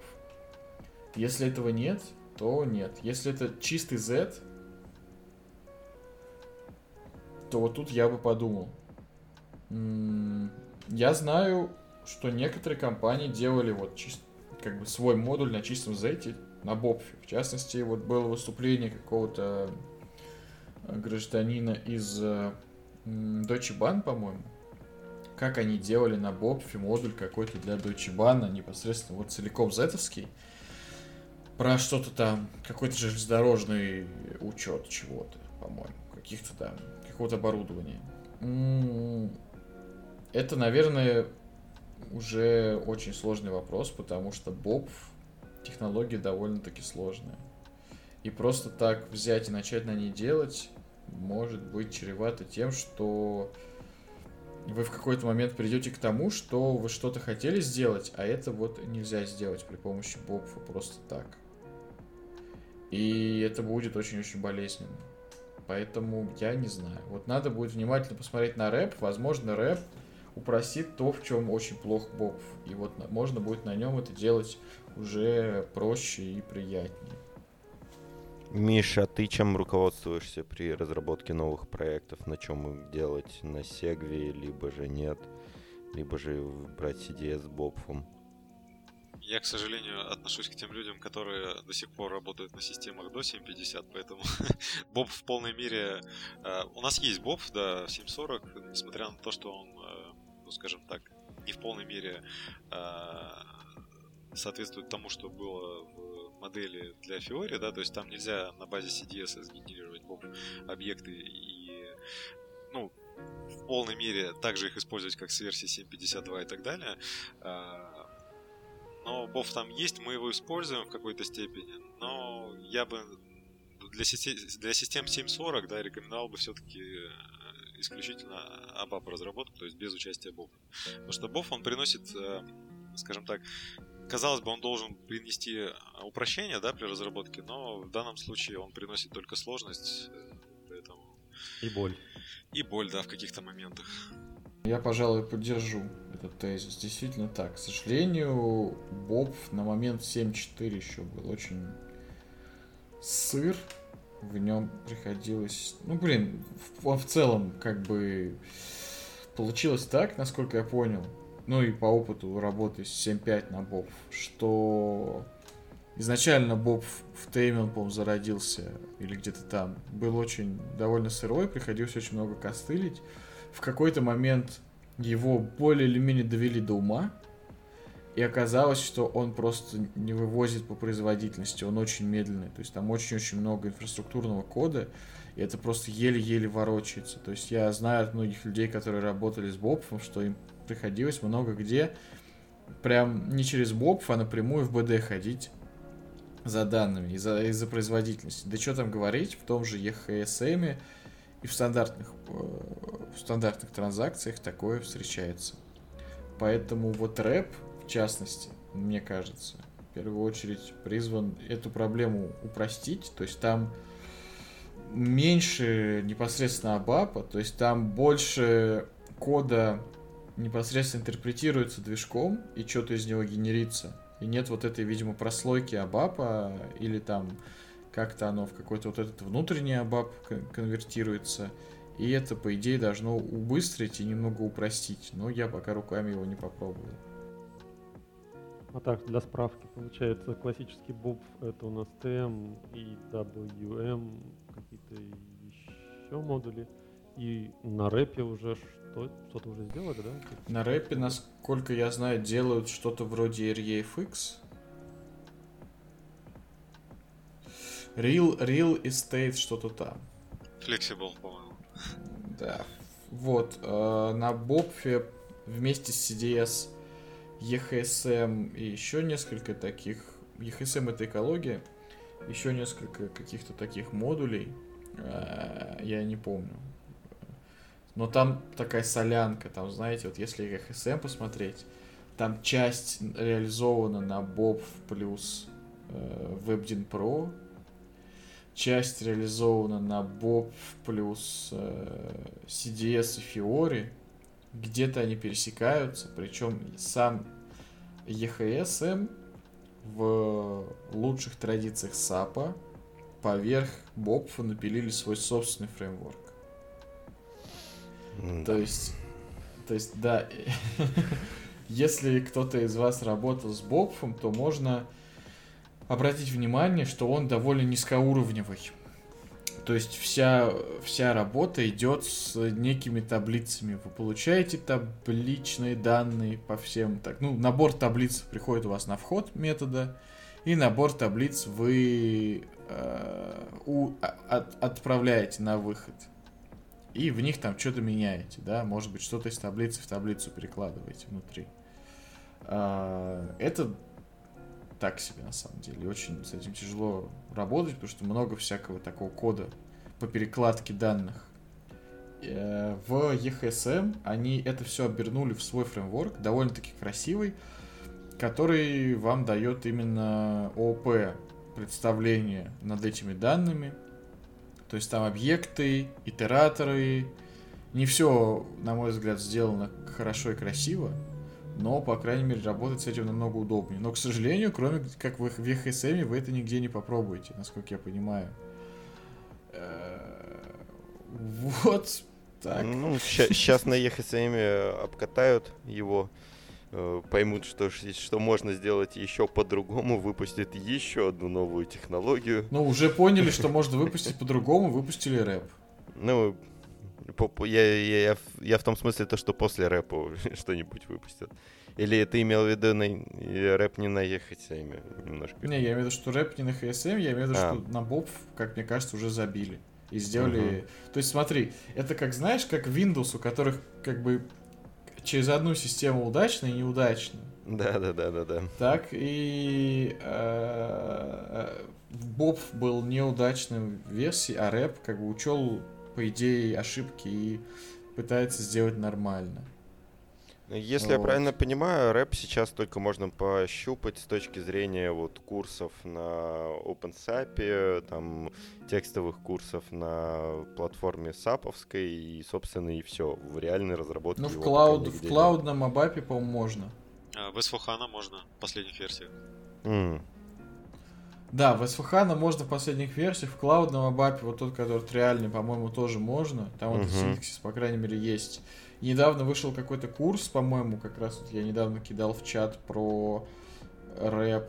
Я, наверное, если ссылку найду, она будет в описании. На OpenSAP, Поэтому, да, курс. да. Но так... В октябре я... стартует. А, ну вот, да. То есть я знаю инсайдерскую инфу из САПа, что сейчас активно разрабатываются новые модули на этом рэпе. Вот поэтому, наверное, в ближайшее время мониторьте новые проекты, э, которые будут вот с чем-то таким связаны, с real estate, еще с чем-то. Возможно, там получится попользоваться рэпом. И, соответственно, процентов 20 может получится наки- накинуть к своей ЗП таким образом. А может и нет. Я не знаю. Что, делаем кукбук по рэпу? Кстати, да, вот Иван тебе, тебе можешь в струю попасть и выпустить платный курс. Я, я уже думаю об этом. Кстати, документация по рэпу очень классно сделана. Там и ссылки на GitHub с примерами, и описание с картинками, что для САПа вообще что-то уникальное, я бы сказал. В ну вот, кстати, да. А, перев... для курса? Перевести на русский язык, плюс э, парочку примеров на вот этом триаль, триальном аккаунте, и уже готов курс на 100 все, все, все будет, все будет, парни. Миша, а ты уже успел рэп потрогать ручками? Ну, чуть-чуть, чуть-чуть, буквально. Вот в тех примерах, которые сейчас идут на DevToberfest. Угу, Вы же слышали, угу. да, про этот? Я не слышал, я слоупок. О, расскажи, расскажи. А, ну это, по сути, аналог точнее, не аналог, а что-то вроде техеда, только мини такого техеда, в котором рассматриваются примеры того, как с помощью кап и с помощью рапа разрабатывать, да, там э, выкладываются на GitHub примеры и видео обучения, условно говоря. То есть, а ты потом уже за этим, э, по, это, по этим видео э, ну, про, про, проходишь это и обучаешься. Прямо сейчас записываются курсы уже по рапу, 4, по-моему, курса выложили. Ну как курсы, да, там такие упражнения по 30-40 минут на ютубе. Да, вот. Ссылочка в описании. Ссылочка в описании. Кстати, а, тут у нас были вопросы. Например, что такое, какой подход к расширению бобов? Потому что про остальные вопросы я не знаю, как отвечать. Кто у нас вообще с Боб, кроме меня, кто-то работал? Я вот только начал э, в ТМе, э, но Чукча не писатель, пока только читать. Я просто тоже невеликий, невеликий знаток Бобфа, хоть и год с ним работал. И у меня вообще очень негативное отношение к тому, как оформлена документация по Бобфу, ну то есть никак. Э, и как бы, если смотреть, например, об Абдоке в исходниках, то там везде ссылка типа, а документацию смотрите вот там. И ссылка на этот известный саповский... Да, да. На что там ссылка? На саповский сайт внутренний. На внутреннюю а, документацию САП. Понятно. Да. Вот, это мило. Но я могу сказать, что, например, расширяется BOPF, кстати, неплохо. Довольно сложный процесс расширения, но он есть. То есть, если это BOPF основанный на CDS, там все очень просто расширяется. То есть это по сути расширение CDS. А CDS расширяется через такую enhancement structure, по большому счету. Ну, как бы создается enhancement, где прописывается тоже как бы, ну, расширение вьюхи, по большому счету, где вы прописываете, откуда эти поля берутся. Потом вот этот enhancement нужно протянуть в виде enhancementов таких же по всем вышестоящим вьюхам и прописать туда, соответственно, аннотации бобфовские и перегенерить, ну, и аннотации бобфа, и аннотации даты, если есть у вас дата на, на одном из, ну вот, в этом дереве вьюх, и перегенерить то и другое, и оно должно заработать. Например, если это у вас э, фио, этот... Э, Ключевое должно заработать. Ну, да, да. То есть там бывает, конечно. Ну, как вы знаете, что в SAP, если вы гени... э, активируете что-то в SAP, это еще не, не гарантия того, что это сразу заработает. Конечно. Вот. Если у вас, например, там WebGen Pro поверх этого бобфа, то там вообще все просто. Вы просто открываете транзакцию, где, ну, не транзакцию, вот этот, я не знаю, как это называется, ну вот, этот интерфейс, Дэшборд. да, где у вас есть это там табличка какая-то, и там просто в самом в самом вот этом вот FP я не знаю, как он называется, галочкой выбираете, какие поля, и туда подтянутся просто поля из вашей CDS. -ки. Просто галочки отметьте, что их нужно отобразить. И оно дальше само. С Фиоры примерно так же. Вот если у вас там классический бобов надо расширять, там как-то это геморно делается. Но тоже делается. Вот в чем смысл. То есть это возможно. Но сложно. Ну, то есть надо разбираться, сидеть, читать. А дефолтный подход к расширению это именно расширение на уровне боб. А да, да, да. Такого, на уровне... как баб, бапи там или еще что-то там. Нет, расширение на уровне бобфа. То есть там какой-то свой механизм расширений, там, э, там, ну, блин, там сложно на самом деле. Я с этим так сильно глубоко не разобрался, потому что там как-то нужно это делать, создавать решение. То есть можно в боб там свои экшены, детерминейшны и так далее добавлять, даже стандартные. А, вот как один из экшенов изменить, я не знаю, можно ли там это просто сделать, или нужно в него классические enhancement класть, enhancement поинты. Но вот я не уверен, что там как. Поэтому не берусь говорить. Кстати, что касается э, самого Бопа как фреймворка, который разрабатывался для Transportation Management, да, если говорить вне контекста Fiori модели разработки, то вот мне очень понравился курс от SAP, TM950, кажется, он назывался, ссылочку тоже оставлю в описании. там в виде презентации показывают буквально вот все основные сущности, да, это и вот эти determination, и из чего, из каких узлов там объект состоит, как там валидации писать и так далее, для чего они все нужны. И ну, это гораздо лучше, чем то описание, которое идет, например, в поставке с Eclipse. И вдобавок там еще тоже одну ссылочку оставлю, которая а, технический документ по расширению как раз Bob в части Transportation Management. Я думаю, что он тоже будет полезен, если брать какие-то расширения стандартных BOF объектов. Ну, здорово.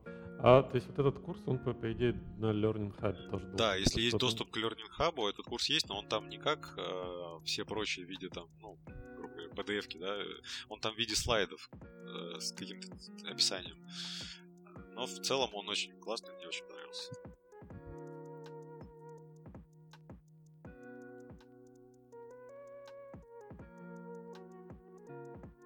Да, спасибо.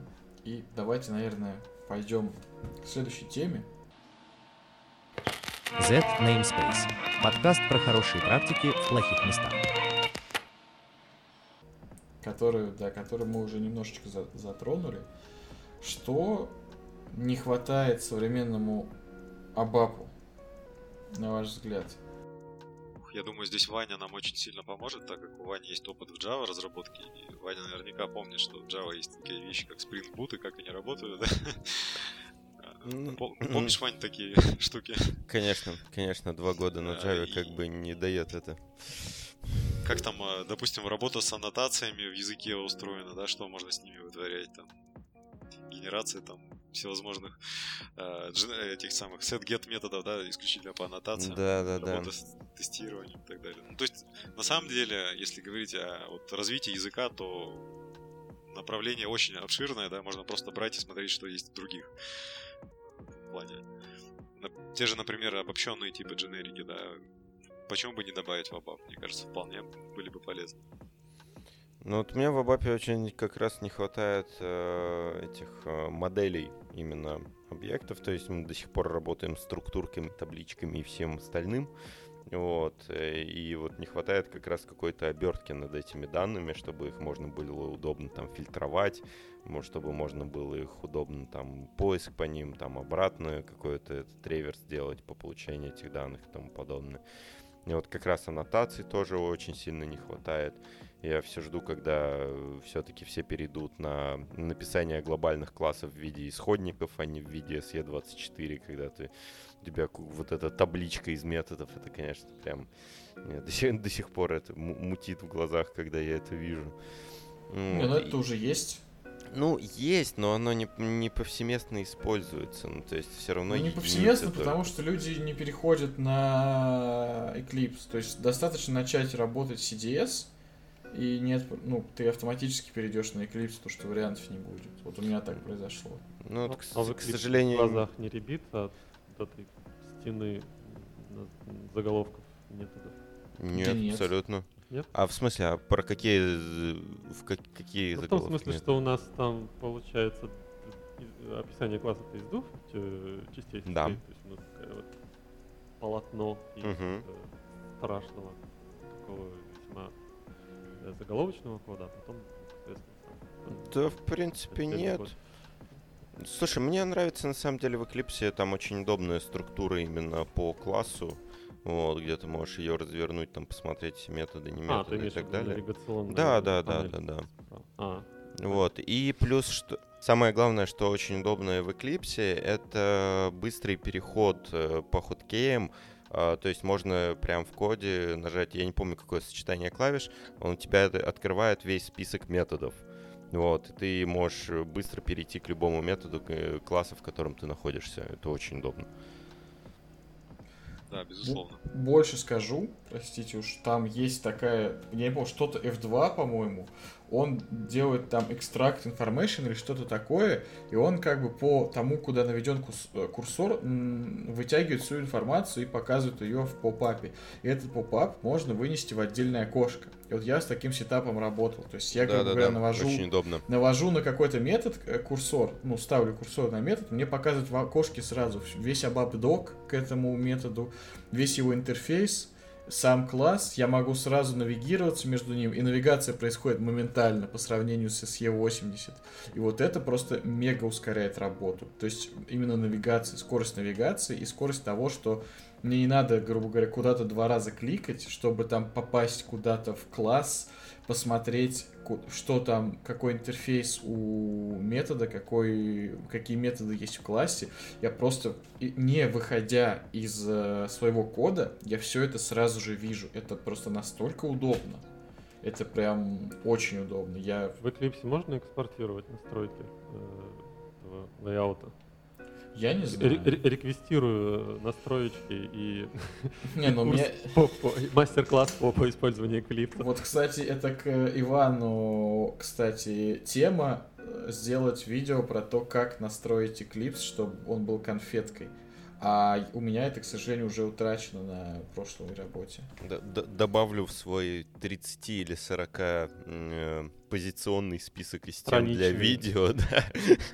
Ну, а Потому что... Ты сделай по... для премиума подписки. Да, да, да. Кстати, да, в Eclipse еще очень удобная тема, когда, ну, все же, наверное, пользуются статической проверкой кода, да? А, на уровне проекта можно определить вариант из ATC, которые содержат те проверки, которые, ну, актуальны для вас являются, ну, или на проекте, где вы работаете.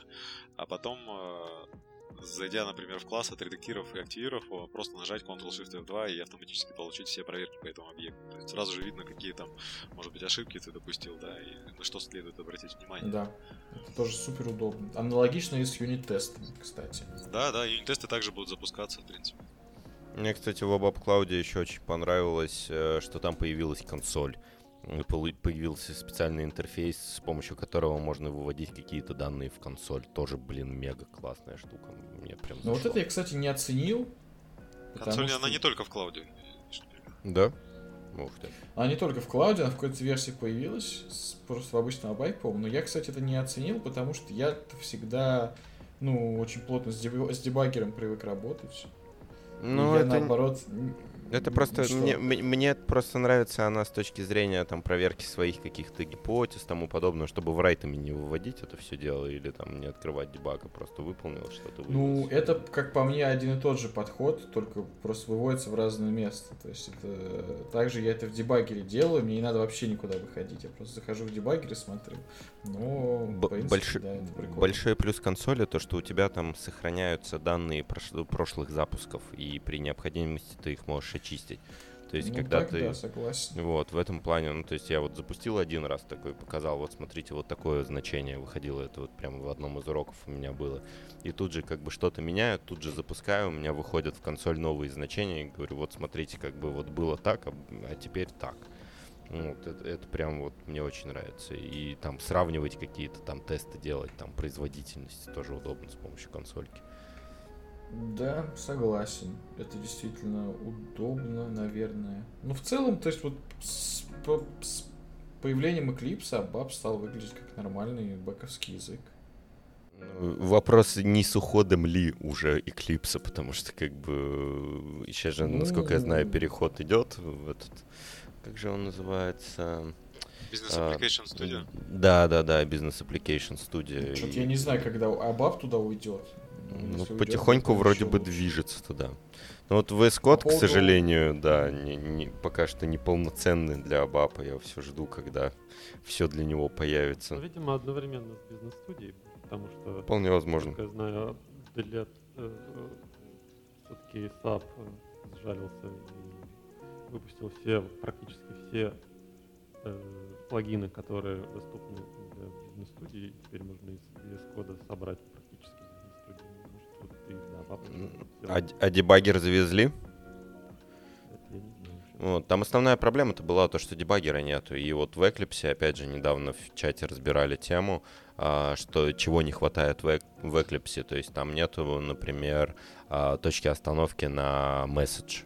Вот, то есть там есть способ, как это сделать, но вот, вот почему-то хоть сколько лет уже существует ADT, до сих пор вот нету вот каких-то некоторых моментов которые доступны в обычном отладчике. Мониторингом изменения SAI и MSGID? Ну, типа, тип, типа, да, типа того. Только, только через него. Вот, а чтобы просто поставить на месседж э, как бы точку остановки, к сожалению, нету.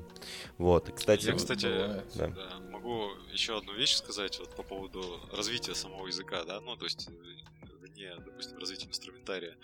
А, ну, наверняка каждый, кто так или иначе сталкивался с ООП в Абапе, сталкивался и с этой проблемой. Название методов и классов ограничено. И мы не можем нормальным языком описать эти объекты, грубо говоря. Так это хорошо. Придумывать аббревиатуры. Это очень тяжело иногда бывает. Это хорошо на самом деле. Если сравнить ну, с Java. Слушай, на самом деле... Я люблю как... длинные имена. Да, когда на самом деле вот ты ковыряешься в Сегве и делаешь какое-нибудь адекватное название к entity, а он потом генерирует по этому названию entity все эти create, э, read методы, и он начинает обрезать название твоих entity, это прям очень неприятно. Потому что ты заходишь в этот класс, который огромный, пытаешься быстренько найти свой метод, а он, блин, называется это не по названию entity, а уже как-нибудь по-другому.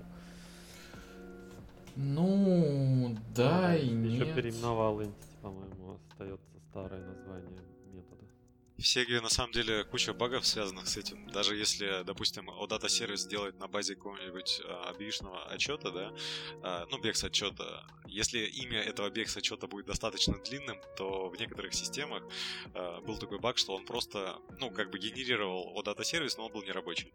Просто потому, что он не мог сгенерировать методы. То есть он все активировал, все вроде работало, да, как бы активно было, дампов не было, но при этом не вызывалось и не работало. То есть код, точнее, данные не возвращались.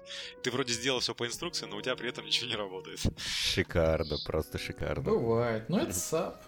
Ну вот, кстати, еще насчет э, развития дальнейшего абапа, раз уже затронули Java, что мне вот безумно не хватает, это вот э, привнесение функционального программирования в абап. Ну, те же самые замыкания, те же самые лямбды, вот прям вот очень руки чешутся что-нибудь сделать так легко и просто. Вот, там отложенный то же самое вызов какой-нибудь, и, и ты не можешь этого сделать. Сейчас я, наверное, скажу непопулярную вещь среди наших слушателей, но если уж многие не могут, так сказать, освоить классический ОП, то с такими более сложными технологиями будет ли просто работать Э, многим вот именно бизнес-разработчикам в вебе. Ну, конечно, вроде наоборот, более, более простые.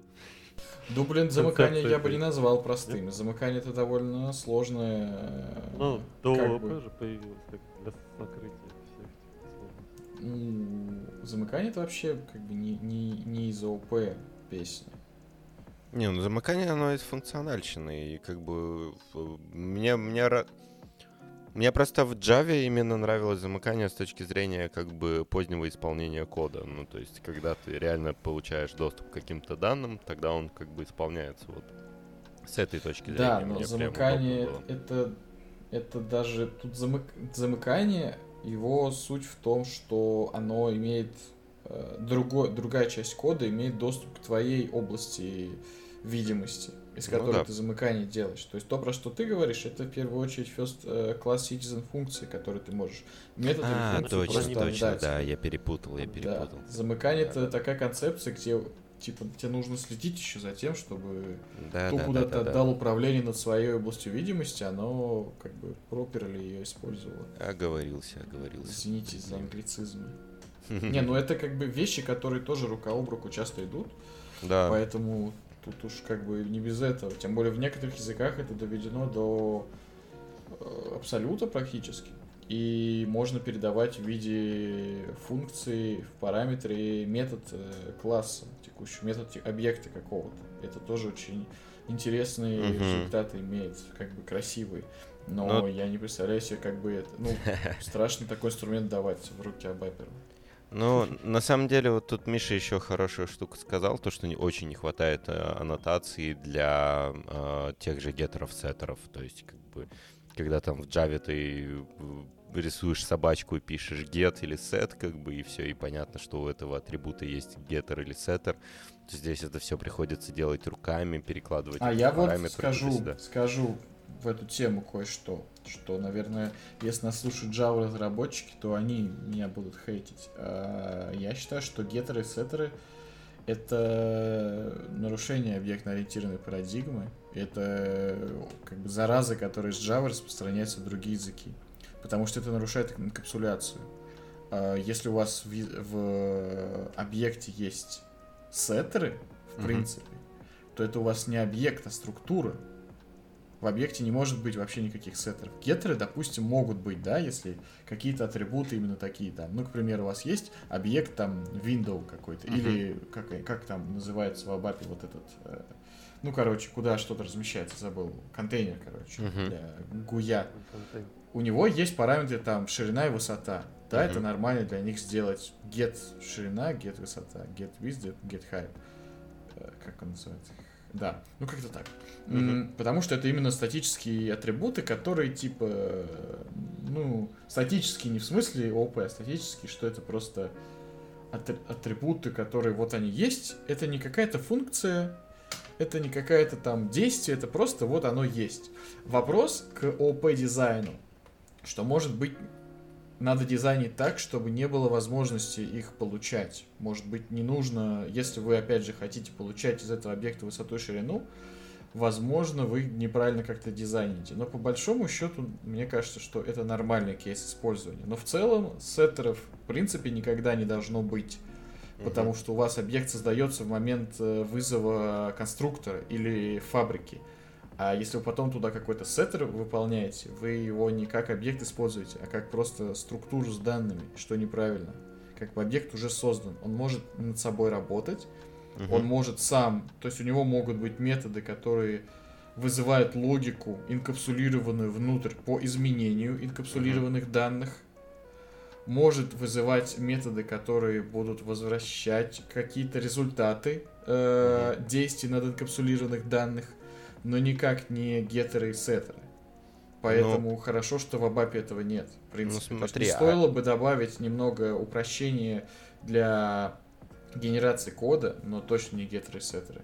Ну смотри, допустим, у тебя есть запись какая-то в BD, есть какой-то класс обертка, да, для этой записи в BD. Ты ее получил, ты хочешь что-то изменить в этом, а, в этом классе, ну, в, в этой записи и потом сохранить ее в BD как поменять какое-то поле у данного, у данного класса обертки, ну, то есть у записи BD без сеттера. Ну, тут надо понимать, что ORM это все-таки не совсем э, как бы хороший, красивый ООП. Угу. Это все-таки такая чисто утилитарная вещь, которая на самом деле не то и не все. Угу. А, как бы как я это обычно делал, делал в Абапе. Я никогда не использовал никакие вещи вроде ORM, я всегда использовал э, такая, так, такую вещь, как Data Access Object uh-huh. или Data DAO, Access Layer. DAO. Да, DAO. Соответственно, DAO это был чисто утилитарный класс, который uh-huh. обычно работал, он был э, stateless, наверное, скорее всего угу. хотя по-разному. Но обычно это был чисто класс, который заключает в себе работу с логикой. Он, и он имел такие методы, как там, ну, апдейт, например, какую-то сущность, и ты передаешь туда сущность. Угу. То есть это не сеттер, а это... Сразу структуры? Да, да, да. Ну, структуры таблицы, да, чем-то. То есть это не сеттер какого-то поля, угу. а объект у тебя является сам структурой. А это метод, который инкапсулирует логику взаимодействия с базой данных. То есть ты ему передаешь, грубо говоря, таблицу или объект даже в том виде, в котором ты с ним работаешь. А он внутри знает, как из, из этого, того, что ты передал, извлечь данные и преобразовать их в вид, удобный для БД, и сохранить или изменить в виде, удобном для БД и оптимизированном для работы с БД. Вот как-то так. И туда же относятся всякие lazy риды, lazy, все, что касается lazy, тоже так, каким образом можно обернуть. То есть, по большому счету, это все просто объектная обертка над более низкоуровневыми вещами. Хотя мне очень нравится реализация именно SQL в ABAP. Это просто лучшее, что я видел до сих пор uh-huh. в плане SQL. Вот, поэтому вот как-то так. То есть дум, думать э, с точки зрения именно объектов в объектах, и стараться, если у вас есть где-то не объектная логика, например, та же взаимодействие с базой данных, оборачивать это в объекты, но не с точки зрения, чтобы у вас был объект, то есть мне не нравится концепция того, что объект представляет собой, э, вот как в ORM, объект это таблица, да, или объект это набор связанных таблиц. Это очень плохо работает всегда с точки зрения производительности, потому что операции, как бы, которые в объектно-ориентированном программировании выполняются по одной, в рамках запросов к базам данных выполняются всегда батчем. Это да, это По- да. Поэтому я обычно просто делал логику, которая принимает именно то, что тот объем данных, который нужно сделать, если вы хотите это сделать, грубо говоря, по одному, это можно завернуть в еще один какой-то объект, какой-то, э, как это называется, М, блин, вот есть это, кстати, в функциональном программировании такое название, коллектор или типа того, не коллектор, кол- блин, вот в э, всяком редьюсе это есть, в частности. Я забыл, куда записывается, как это называется. Сущность. Вот не хватает. Не помню, не помню. помню. здесь. Я понял, о чем ты Короче, говоришь, не помню. Короче, какой-то объект, куда вы соберете все данные в объект в удобном для вас объектном виде, а его потом передадите туда. То есть, грубо говоря, у вас есть цикл, который сохраняет э, там построчечки в базу, да, с объектной точки зрения. Вы делаете объект, который в который вы делаете, грубо говоря, условно end, а потом этот объект передаете в ваш DAO класс, и он оттуда читает все записи и делает один, одну операцию инсерта, например, а не 100 штук. Вот так. Миша, ты на ОП сейчас пишешь и твои коллеги, или все-таки приходится периодически к процедурному откатываться? Честно говоря, я забыл, когда я последний раз писал что-то на процедурах. Э, на- Давно уже не применял. Э, А, нет, применял, применял. э, Это было необходимо, но прежде всего для э, старых типов расширений, например, для замещения Wi-Fi, да, там так или иначе ты используешь подпрограммы. А Вот. А так, если вспомнить последний проект, то у меня там больше 200 классов сейчас. Поэтому как бы... тут- Масштабненько. Ну да, да. А, кстати, насчет архитектуры тоже у тебя хотел спросить. Рисуешь email-диаграммки? Недавно затрагивали эту тему в, в группе в Telegram. Если э, требуется объяснить кому-то что-то, то безусловно да, потому что UML очень облегчает э, ну, взаимопонимание да, между Мгм. разработчиками. Ну и А диаграмма объяснить? состояний. А чтобы объяснить себе в будущем, что ли, рисуешь? А, не, ну безусловно, да, при проектировании, когда Да, что-то новое глобальное разрабатывается, да, нет, само собой, да, конечно. Без этого, без этого никак, потому что, ну, как бы, ты в состоянии, может быть, оперировать там двумя-тремя объектами, но когда сущностей становится много, да, у тебя как бы, ну, очень сложно в голове воспроизвести всю картину целиком, а когда это визуально отображено, это как-то более просто, что ли, для восприятия. Я вспомнил, это аккумулятор называется. То, куда Да. это складывается. Извините, что перебил. Кстати, по поводу, опять же, вот чего хотелось бы, да, в языке, в среде, а, вот хотелось бы, ну, и SAP к этому идет, да, судя по всему, а, более каких-то, ну, вот как в других языках программирования CI-CD, да, они э, позволяют там, грубо говоря, параллельно там множеством команд работать над разными фичами, да, в, про- в проекте, Мгм. и благодаря гиту там позволяют синхронизировать эти фичи и гонять их, грубо говоря, дальше нам, до прода. Вот этого бы хотелось и у нас иметь. А- Вроде Однозначно. как SAP движется в А этом так- направлении. А такой во- вопрос, а какие вот шаги, какие задачи, ну, примеры просто, да, какие-то практически нужно и часто возникает необходимость автоматизировать при, например, там, при переносе, получается. Основной триггер это перенос э, объекта из одной системы в другую, из разработки в тесты или там дальше. Что вот можно, что часто приходится делать?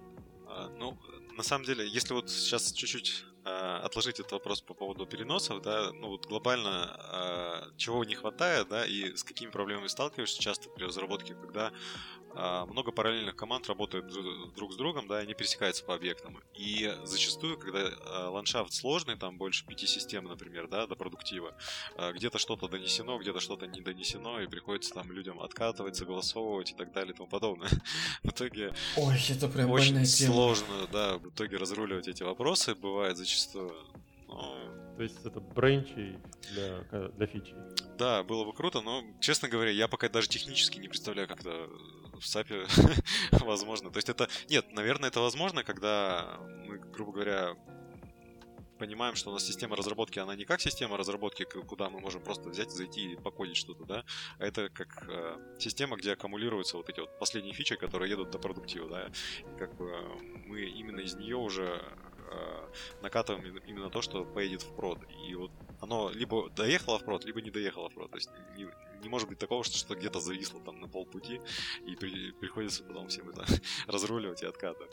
Вот. А что касается вот переносов а, объектов и автоматизации каких-то действий, э, ну, было бы прикольно, если бы, наверное, э, ну, хотя это уже реализовано частично в том же инструменте ABAP Test Cockpit, да, когда э, Тесты вот, автоматом запускаются тесты все, да, проверки, синтакси... Э, статический анализ кода, и результаты это, эти потом, они, а, допустим, мне как аудитору приходят, да, на обработку. В принципе, это уже и сейчас есть, да, в каком-то виде, но, возможно, не в самом удобном виде, вот. И, допустим, у нас э, ну, ситуация такая, у нас много подрядчиков работает, да, они э, правят код, да, например. Uh-huh. И если они там поправили какие-то объекты, ты не заставишь его переписать ну, целиком весь объект, да, если там э, э, SCI нашла там тысячи ошибок, грубо говоря, в этом объекте, да, да, да, или предупреждений.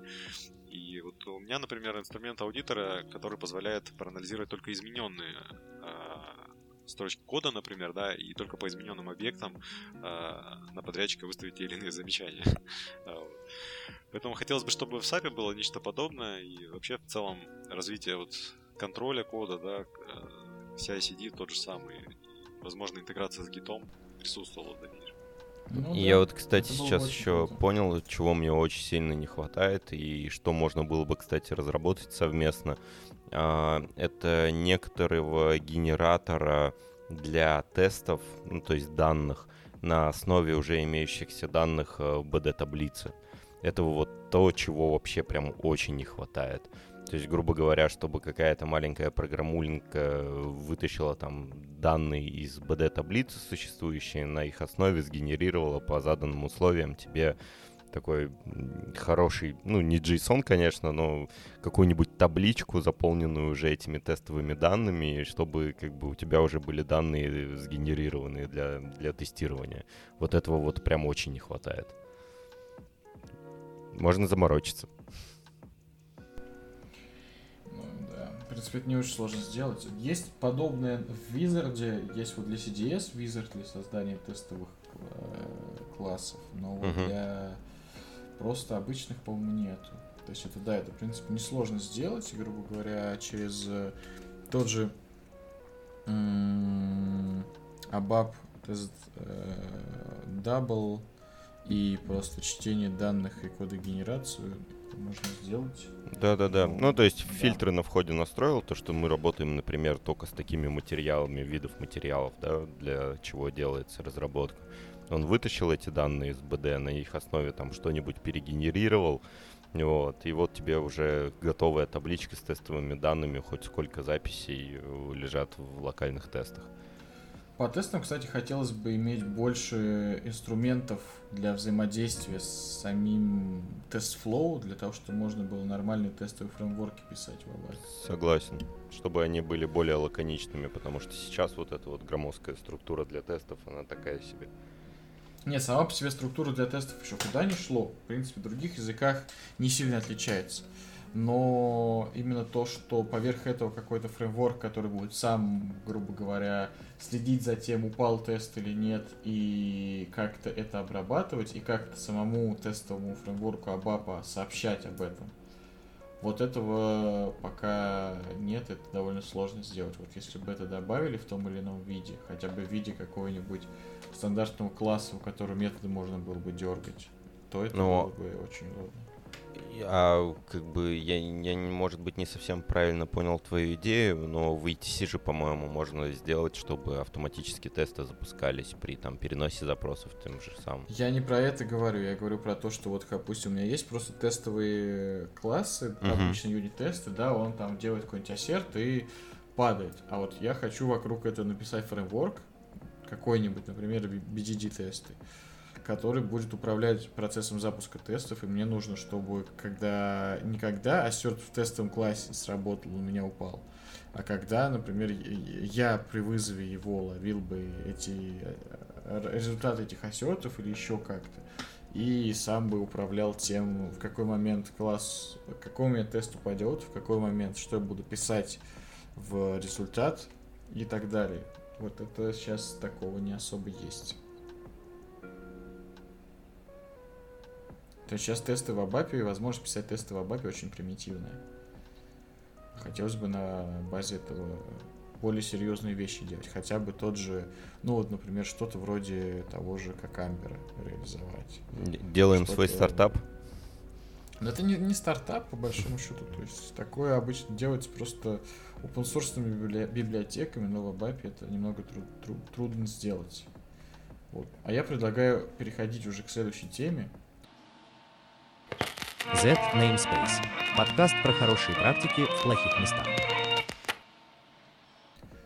она немного перекликается с предыдущей, а именно чего не хватает современному абаперу.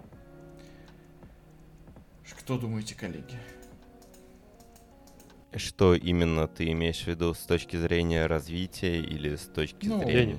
С любой точки зрения. С точки зрения знаний, с точки зрения умений, с точки зрения вообще взгляда на разработку и вообще процесс. Может, какие-то современные практики, может, еще что-то не хватает знаний в других языках, я бы сказал, потому что в тому же самому объектно-ориентированному, начиная с ABAP, научиться в нем очень-очень сложно, потому что очень мало адекватных примеров.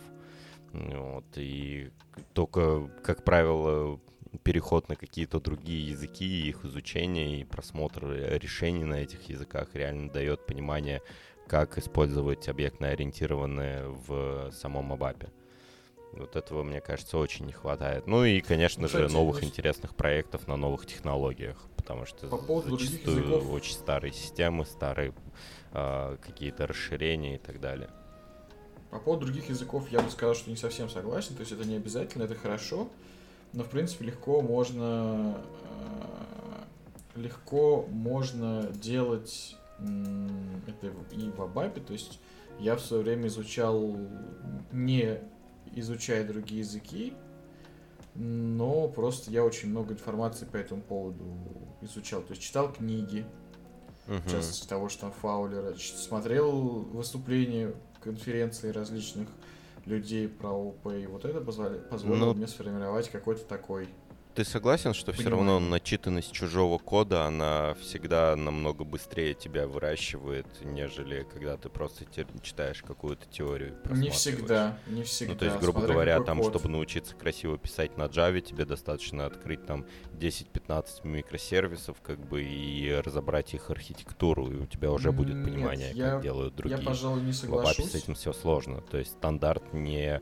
пример качества к сожалению. Я, пожалуй, не соглашусь, потому что не всегда так. То есть это может быть тоже очень плохого уровня э, код, и это может быть легко так, что ты работаешь в какой-то компании, где вот не принято писать какой-то хороший с точки зрения идиоматики языка код. И ты сколько uh-huh. не, об, не обозучайся чужой код, ты ничему не научишься. Также в Абапе может быть, если вот попасть в команду, грубо говоря, где ну вот, э, хейтят объектно-ориентированное программирование, да, ты там, ты там не сможешь научиться лучшим практикам ООП, как ни старайся. Ты научишься хорошо программировать, но в совершенно другой парадигме.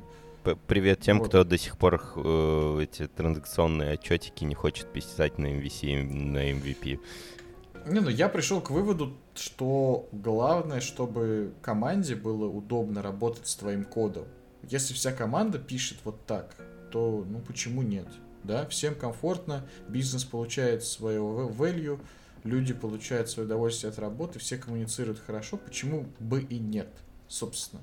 ООП тоже это та еще шляпа. Ну, Но... потому что зачастую, как бы, если ты пишешь как все, э, в результате это приводит к застою вообще уровня разработки в компании. Ну, то есть, э, когда переходили многие компании на 740 и появлялись вот эти вот, ну, куча всякого синтаксического сахара, и никто не пытался на нем что-то писать, и приходилось как бы самому это изучать, пробовать, а потом всем рассказывать. Вот, и в результате ты только этой инициативы там люди начинали как-то задумываться и пробовать переходить. Не знаю, я не уверен, что хороший путь писать всегда так, как э, привыкли остальные. Иначе Тут дело не в том, как привыкли. Будет. Тут дело не в том, как привыкли. Дело в том, что писать так, как всем будет удобно с этим работать. То есть, если ты один, в команде пишешь на каких-то современных там штучках, я не знаю, как это назвать, да, а все сидят до сих пор на, пер, на перформах. Это не круто, что, что все до сих пор сидят на перформах условно, но в команде ты будешь человеком, с чьим кодом всем неудобно работать, а не наоборот. Э, имеет смысл какую-то работу проводить с командой, чтобы переходить на ту, тот подход, который считается лучшим. Но ну, не об просто... этом и речь. Я, я да, согласен. но делать это не так, делать это не так, что вот с сегодняшнего дня я пишу только ООП-код, а вы да, как конечно. хотите. Конечно. Вот конечно, я о чем. Согласен. То есть э, все равно нужно, нужно понимать, что разработка кода это командная работа. И код угу. имеет ценность для всей команды. Поэтому писать вот как мне нравится, там, да, буду называть э, вот, там, field символы, как мне нравится, буду там как угодно оформлять код. Нет, для этого существуют гайдлайны, чтобы любой член команды мог открыть твой код и его поддерживать. Иногда это приводит к курьезным и неприятным результатам, как, например, код, ну, типа, не пропускают как раз новые изменения, и э, команда и работа становится заскорузлой такой, и тонет в старых каких-то вещах. Но иногда это позволяет и сделать некоторый буфер между какими-то совсем новыми штуками, еще не совсем понятными, и реальной работы. Тут нужно уметь искать баланс и уметь все-таки в хорошую командную работу на первом месте, а потом Согласен. уже все остальное. Ну, это и есть хорошая фраза, вот к, к, кому я своим ученикам всегда говорю, то, что запомните раз и навсегда, что вы код пишете не для себя, а для других. И вот пока да, у человека да. не сформируется это понимание, ну, код будет оставлять желать лучшего.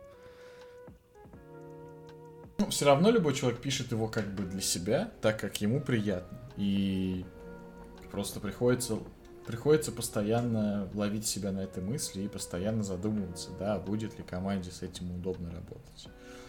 Поэтому это, это, это непростая тема, это сложно. Э, э, этому приходится учиться. Вот желание учиться неплохо было бы, чтобы у современного абапера оно все-таки было, да, именно учиться не а, только тому, как устроены стандартные SAP бизнес-процессы и, и разбираться исключительно в них, но и учиться тому, как современная разработка устроена и, собственно, что есть хорошо, а что есть плохо в этой самой разработке. То есть какие подходы актуальны на текущий момент, а какие лучше избегать. Да, этого очень не хватает, и, к сожалению, в частности, из-за того, что вот SAP тормозит э, проникновение всяких современных вещей, как тот же CI-CD и многое другое. Но сейчас пытается в эту сторону, но тяжело. Потому что, опять же, писать тесты просто ради написания тестов э, это такое себе. А писать тесты ради того, чтобы у тебя pull request прошел, а если тест падает, то он даже автоматически не разрешит эти изменения смерчить, даже если код-ревью не было. Вот это уже другая мотивация. Миша, а вы в своей работе тестами пользуетесь? Честно говоря, тестами покрываю только те вещи, которые очень сложные с точки зрения именно э, вот бизнесовой логики. То есть, uh-huh.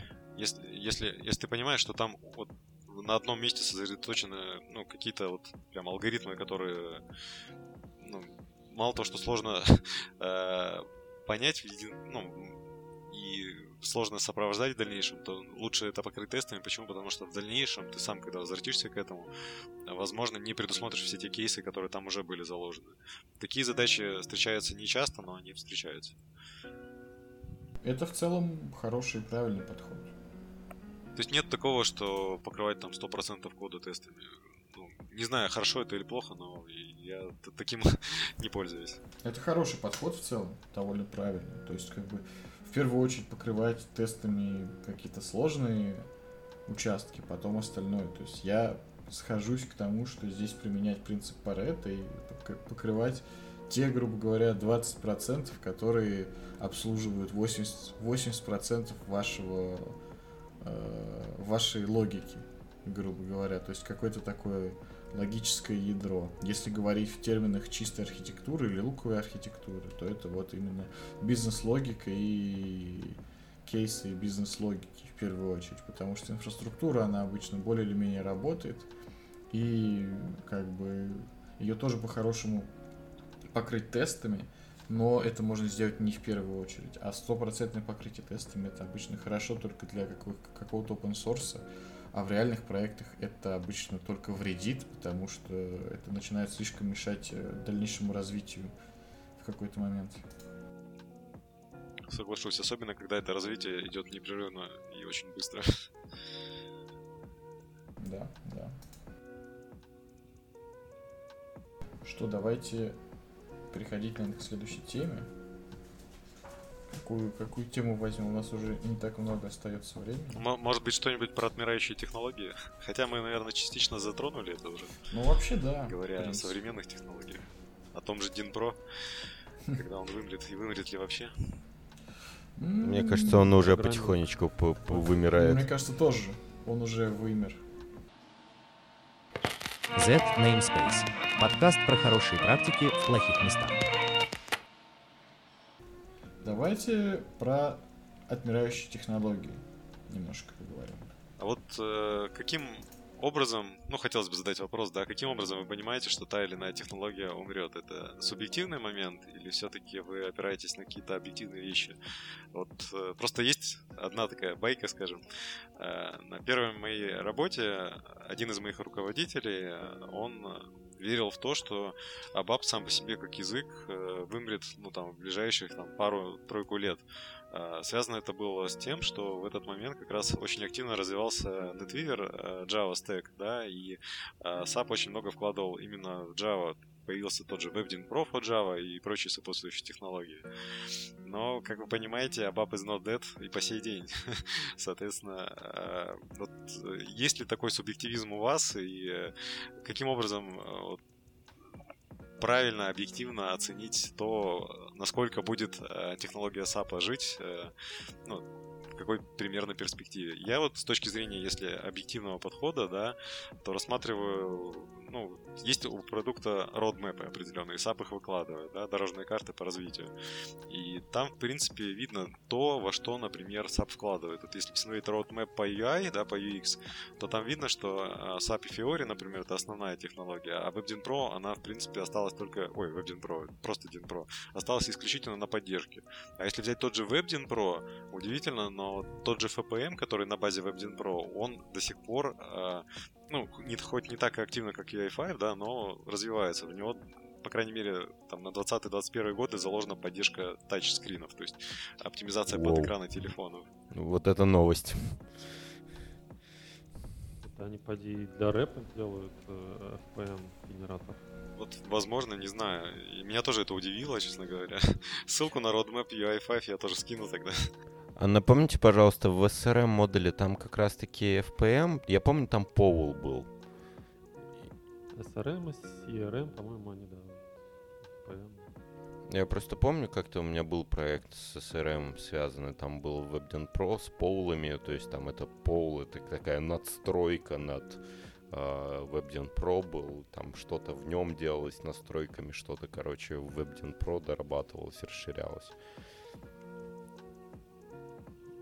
Не сталкивались. У меня вот есть у меня вот есть мысль по поводу того, как это происходит. То есть я, у меня никогда не было понимания того, что какая-то технология именно отомрет. Обычно просто в какой-то момент происходит понимание, что она уже начала отмирать. Обычно это происходит, когда появляется какая-то технология конкурент. И вот, если мы говорим про SAP, который как бы единственный у нас поставщик технологий в Абапе, то это когда SAP начинает какую-то новую волынку заводить. А, как там это называется? шарманку. То есть, грубо говоря, когда появился балалайку, когда появился когда появился WebGen Pro, стало понятно, что BSP отмирает. Когда появился тот же WebGen Pro, стало понятно, что ну, наверное, не стало понятно, что классический Pro, то есть WebGen Pro все-таки был, мне кажется, больше параллельной вещью. Но, тем не менее, разработки активные в Pro появились. Когда появился Fiori, стало понятно, что и DIN Pro отмирает, а WebDIN Pro уже на очереди. Это не значит, что это в тот же момент они прекращают поддерживаться. Но это значит, что вы можете четко увидеть момент во времени, с которого у какой-то технологии пропадают перспективы. И, соответственно, у вас как разработчика на этой технологии. То есть, когда появился Fiori, стало понятно, что у разработчиков Fiori есть большие перспективы, у разработчиков там WebGen Pro, условно, они все уменьшаются, уменьшаются. Это не значит, что разработчиков Fiori до сих пор не ищут. Но это значит, что вот разработчиков, ой, разработчиков WebGen Pro не ищут. Но значит, разработчиков Fiori вот как раз таки ищут очень активно. Также и с каким-нибудь рэпом. Это не значит, что классический ABAP отмирает. Но это значит, что чем дальше, тем больше будет проектов, где надо будет знать рэп, где надо будет знать боб, и все меньше тех, где этого не надо будет знать, скажем вот так. Вот таким образом я это замечаю. И как бы вот как-то так. То есть всегда, наверное, можно найти проект, где старые технологии требуются. Возможно, в какой-то момент будет ситуация, как была вот в США с этим, как он... С Каболом. С Каболом, да, когда уже никого не осталось, чтобы поддерживать старые разработки, э, спрос резко, воз, резко возрос. Возможно, такое будет, но хотите ли вы этого момента ждать? Я вот не хочу. Я верю, я верю дождусь. На самом деле Миша вот приводил пример, то, что у него был коллега, который верил, что Абап умрет через три года. Я когда на Java переходил, на самом деле у меня тоже были мысли, то, что пять лет и Абапа, скорее всего, не станет. Как я тогда ошибался? Ну, это опять же, тут можно понимать, что Абап будет жить до тех пор, пока живы продукты, которые SAP продает на Абапе. А переписать ERP на другом языке, это значит, ну, как бы такие колоссальные затраты, которые ни одна компания не может себе позволить, как я думаю. Я думаю, что и переписывание этих э, модулей классических на Хану, на S4 точнее, и так потребовали колоссальных затрат, что как бы о том, чтобы переписать на какой-то другой язык, просто это, не, это невозможно. Это надо новый продукт делать с нуля. Ну, как-то видно, что все эти попытки начинают буксовать, потому что поначалу прям добавлялись новые пере... передизайненные транзакции на Фиоре, прям как из, из, из автомата, из пулемета. А, и все больше и больше сейчас таких вот чисто адаптированных прошлых. Ну, тоже для разных модулей по-разному. То есть для новых, я насколько понимаю, все-таки это в большей ну, степени. Да, то, что новые легче просто да. сразу Старые, как бы, они большое сделали дело, адаптировав э, WebGen Pro под Fiori, поэтому визуально его не отличить. Серьезно. Плюс очень большой, на самом деле, вот этого Fiori всего, то, что они адаптировали разные продукты на разных языках в один э, совершенно интерфейс одинаковый. То есть я там взаимодействую с модулями именно, вот которые там с Hybris, всякий клауд, всякие клауд, клауд технологии, всякие там вот эти, опять же, Ариба и прочие, они тоже, по-моему, сейчас такие все. То есть это абсолютно ровный user experience. А на бэке это совершенно разные вещи. Это ABAP, это CDS, это WebGen Pro, это Java, это еще что-то. И это на самом деле очень-очень круто. Для пользователя. Но не факт, что для абапера. Какие дела? Что, давайте, наверное, переходить к последней на сегодня теме. Z Namespace. Подкаст про хорошие практики в плохих местах. А именно open source в Абапе сегодня и завтра. Что думаете? Есть ли он сегодня и будет ли он завтра? Мне кажется, что open source в ABAP набирает только сейчас обороты в связи как раз ABAP environment в клауде. А, open source решения, мне кажется, они с каждым днем их становится, во-первых, все больше, да, если посмотреть на тот же, а, на ту же статистику GitHub, там количество репозитариев от года в год растет. А, и опять же, если профильные ресурсы смотреть, например, сайт dotabab.org, да, там количество проектов также возрастает, и они становятся ну, достаточно интересные, да, то есть, и, скажем так, а, теперь благодаря этому направлению open source, да, прежде чем придумывать что-то свое, ты смотришь, а не реализовал ли кто-то это уже до тебя. И ну, не только в рамках твоего проекта, но и в рамках open source мира, да. То есть, если уже кто-то это сделал, то, может быть, стоит переиспользовать действительно.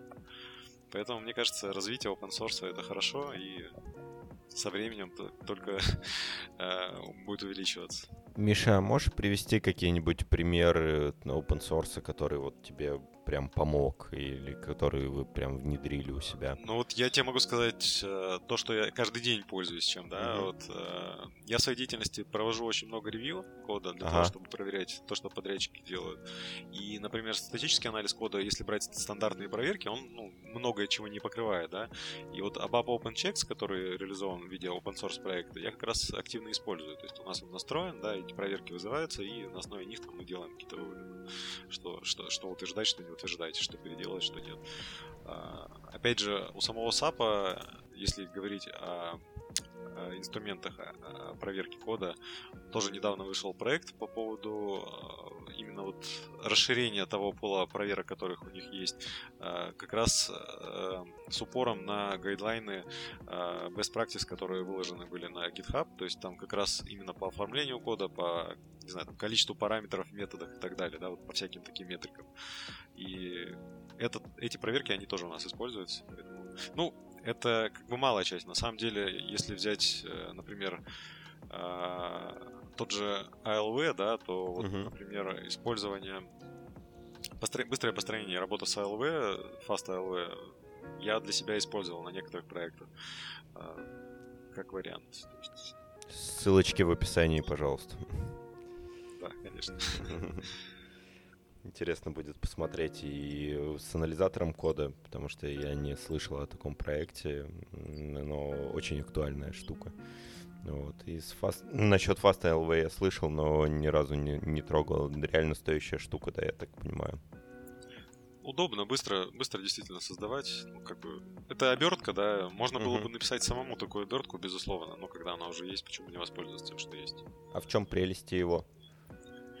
Э, в том, что не нужно писать своего, прежде ну, всего. На, например, вот, что, что ну, проще? например, там, ну, построение там связанных мастер-детейл, да, лэшек. То есть, как бы, гораздо проще, если бы ты сам это реализовывал. И, инициализация и настройка самого объекта LV непосредственно, mm-hmm. да, то есть работа с событиями этого LV объекта. Вот, как-то так. На самом деле здорово, что появи, появились инструменты, да, которые позволяют делиться кодом. То есть в первую очередь это был SAP да, и вот дальнейшее развитие э, и комьюнити начало как бы осознавать себя как комьюнити, что SAP это не единственный источник э, кода и э, событий. Э, это здорово, что происходит. Можно только радоваться. Здесь я кстати, хочу добавить еще такой важный, важный проект, как э, Excel Workbench, Excel Workbench, который, кстати, тоже один из наших товарищей по э, чату и, возможно, наш слушатель ведет.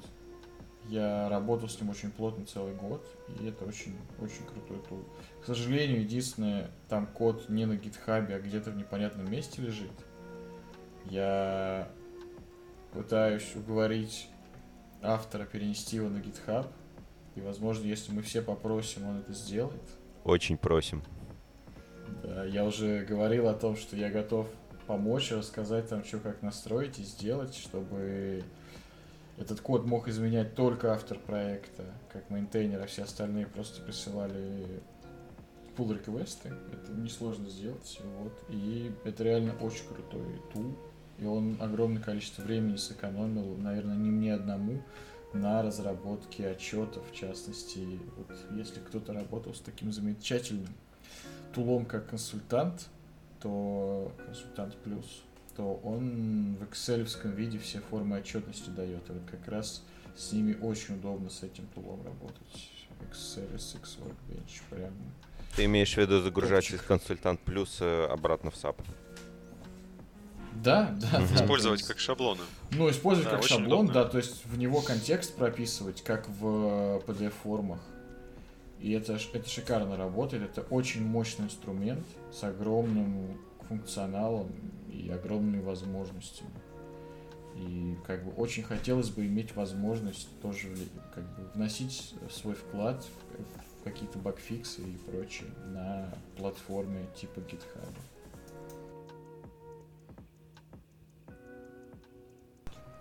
Ну что, коллеги, наверное, будем закругляться. Хочу сказать спасибо э, Михаилу за то, что пришел к нам в гости сегодня. Спасибо за ведение оба блога, который для многих, наверное, стал стартовой площадкой в изучении языка и его особенностей. Я хотел бы тоже выразить огромную благодарность Михаилу, потому что если бы не Абап-блог, наверное, я бы не знал столько всего по Абапу и Сапу. Вот, потому что я сам рос на базе этого блога, перечитывал все статьи, еще потом на базе этих статей обучал своих коллег, поэтому, Миша, тебе огромнейшее спасибо. Спасибо и вам, ребят, за то, что позвали. Будем продолжать стараться действовать в том же направлении, обучать людей, развивать. Спасибо. Да, Михаил, мы росли на ваших фильмах. Спасибо. Вот. И, конечно, спасибо нашим дорогим слушателям за то, что продолжаете слушать нас на протяжении уже 9 выпусков. Поэтому не забывайте, что у нас есть канал в Телеграме, где мы выкладываем все наши подкасты. Заходите туда. У нас есть... Э, мы выкладываем наши подкасты на разных платформах. В частности, это Яндекс Музыка, это Google подкасты, Apple подкасты, какие-то много других. Поэтому ставьте нам лайки, звездочки, что там еще, сердечки, пишите комментарии, рекомендуйте друзьям. И приходите слушать наши следующие выпуски. Всем пока. Всем пока. Пока-пока. Z Namespace. Подкаст про хорошие практики в плохих местах.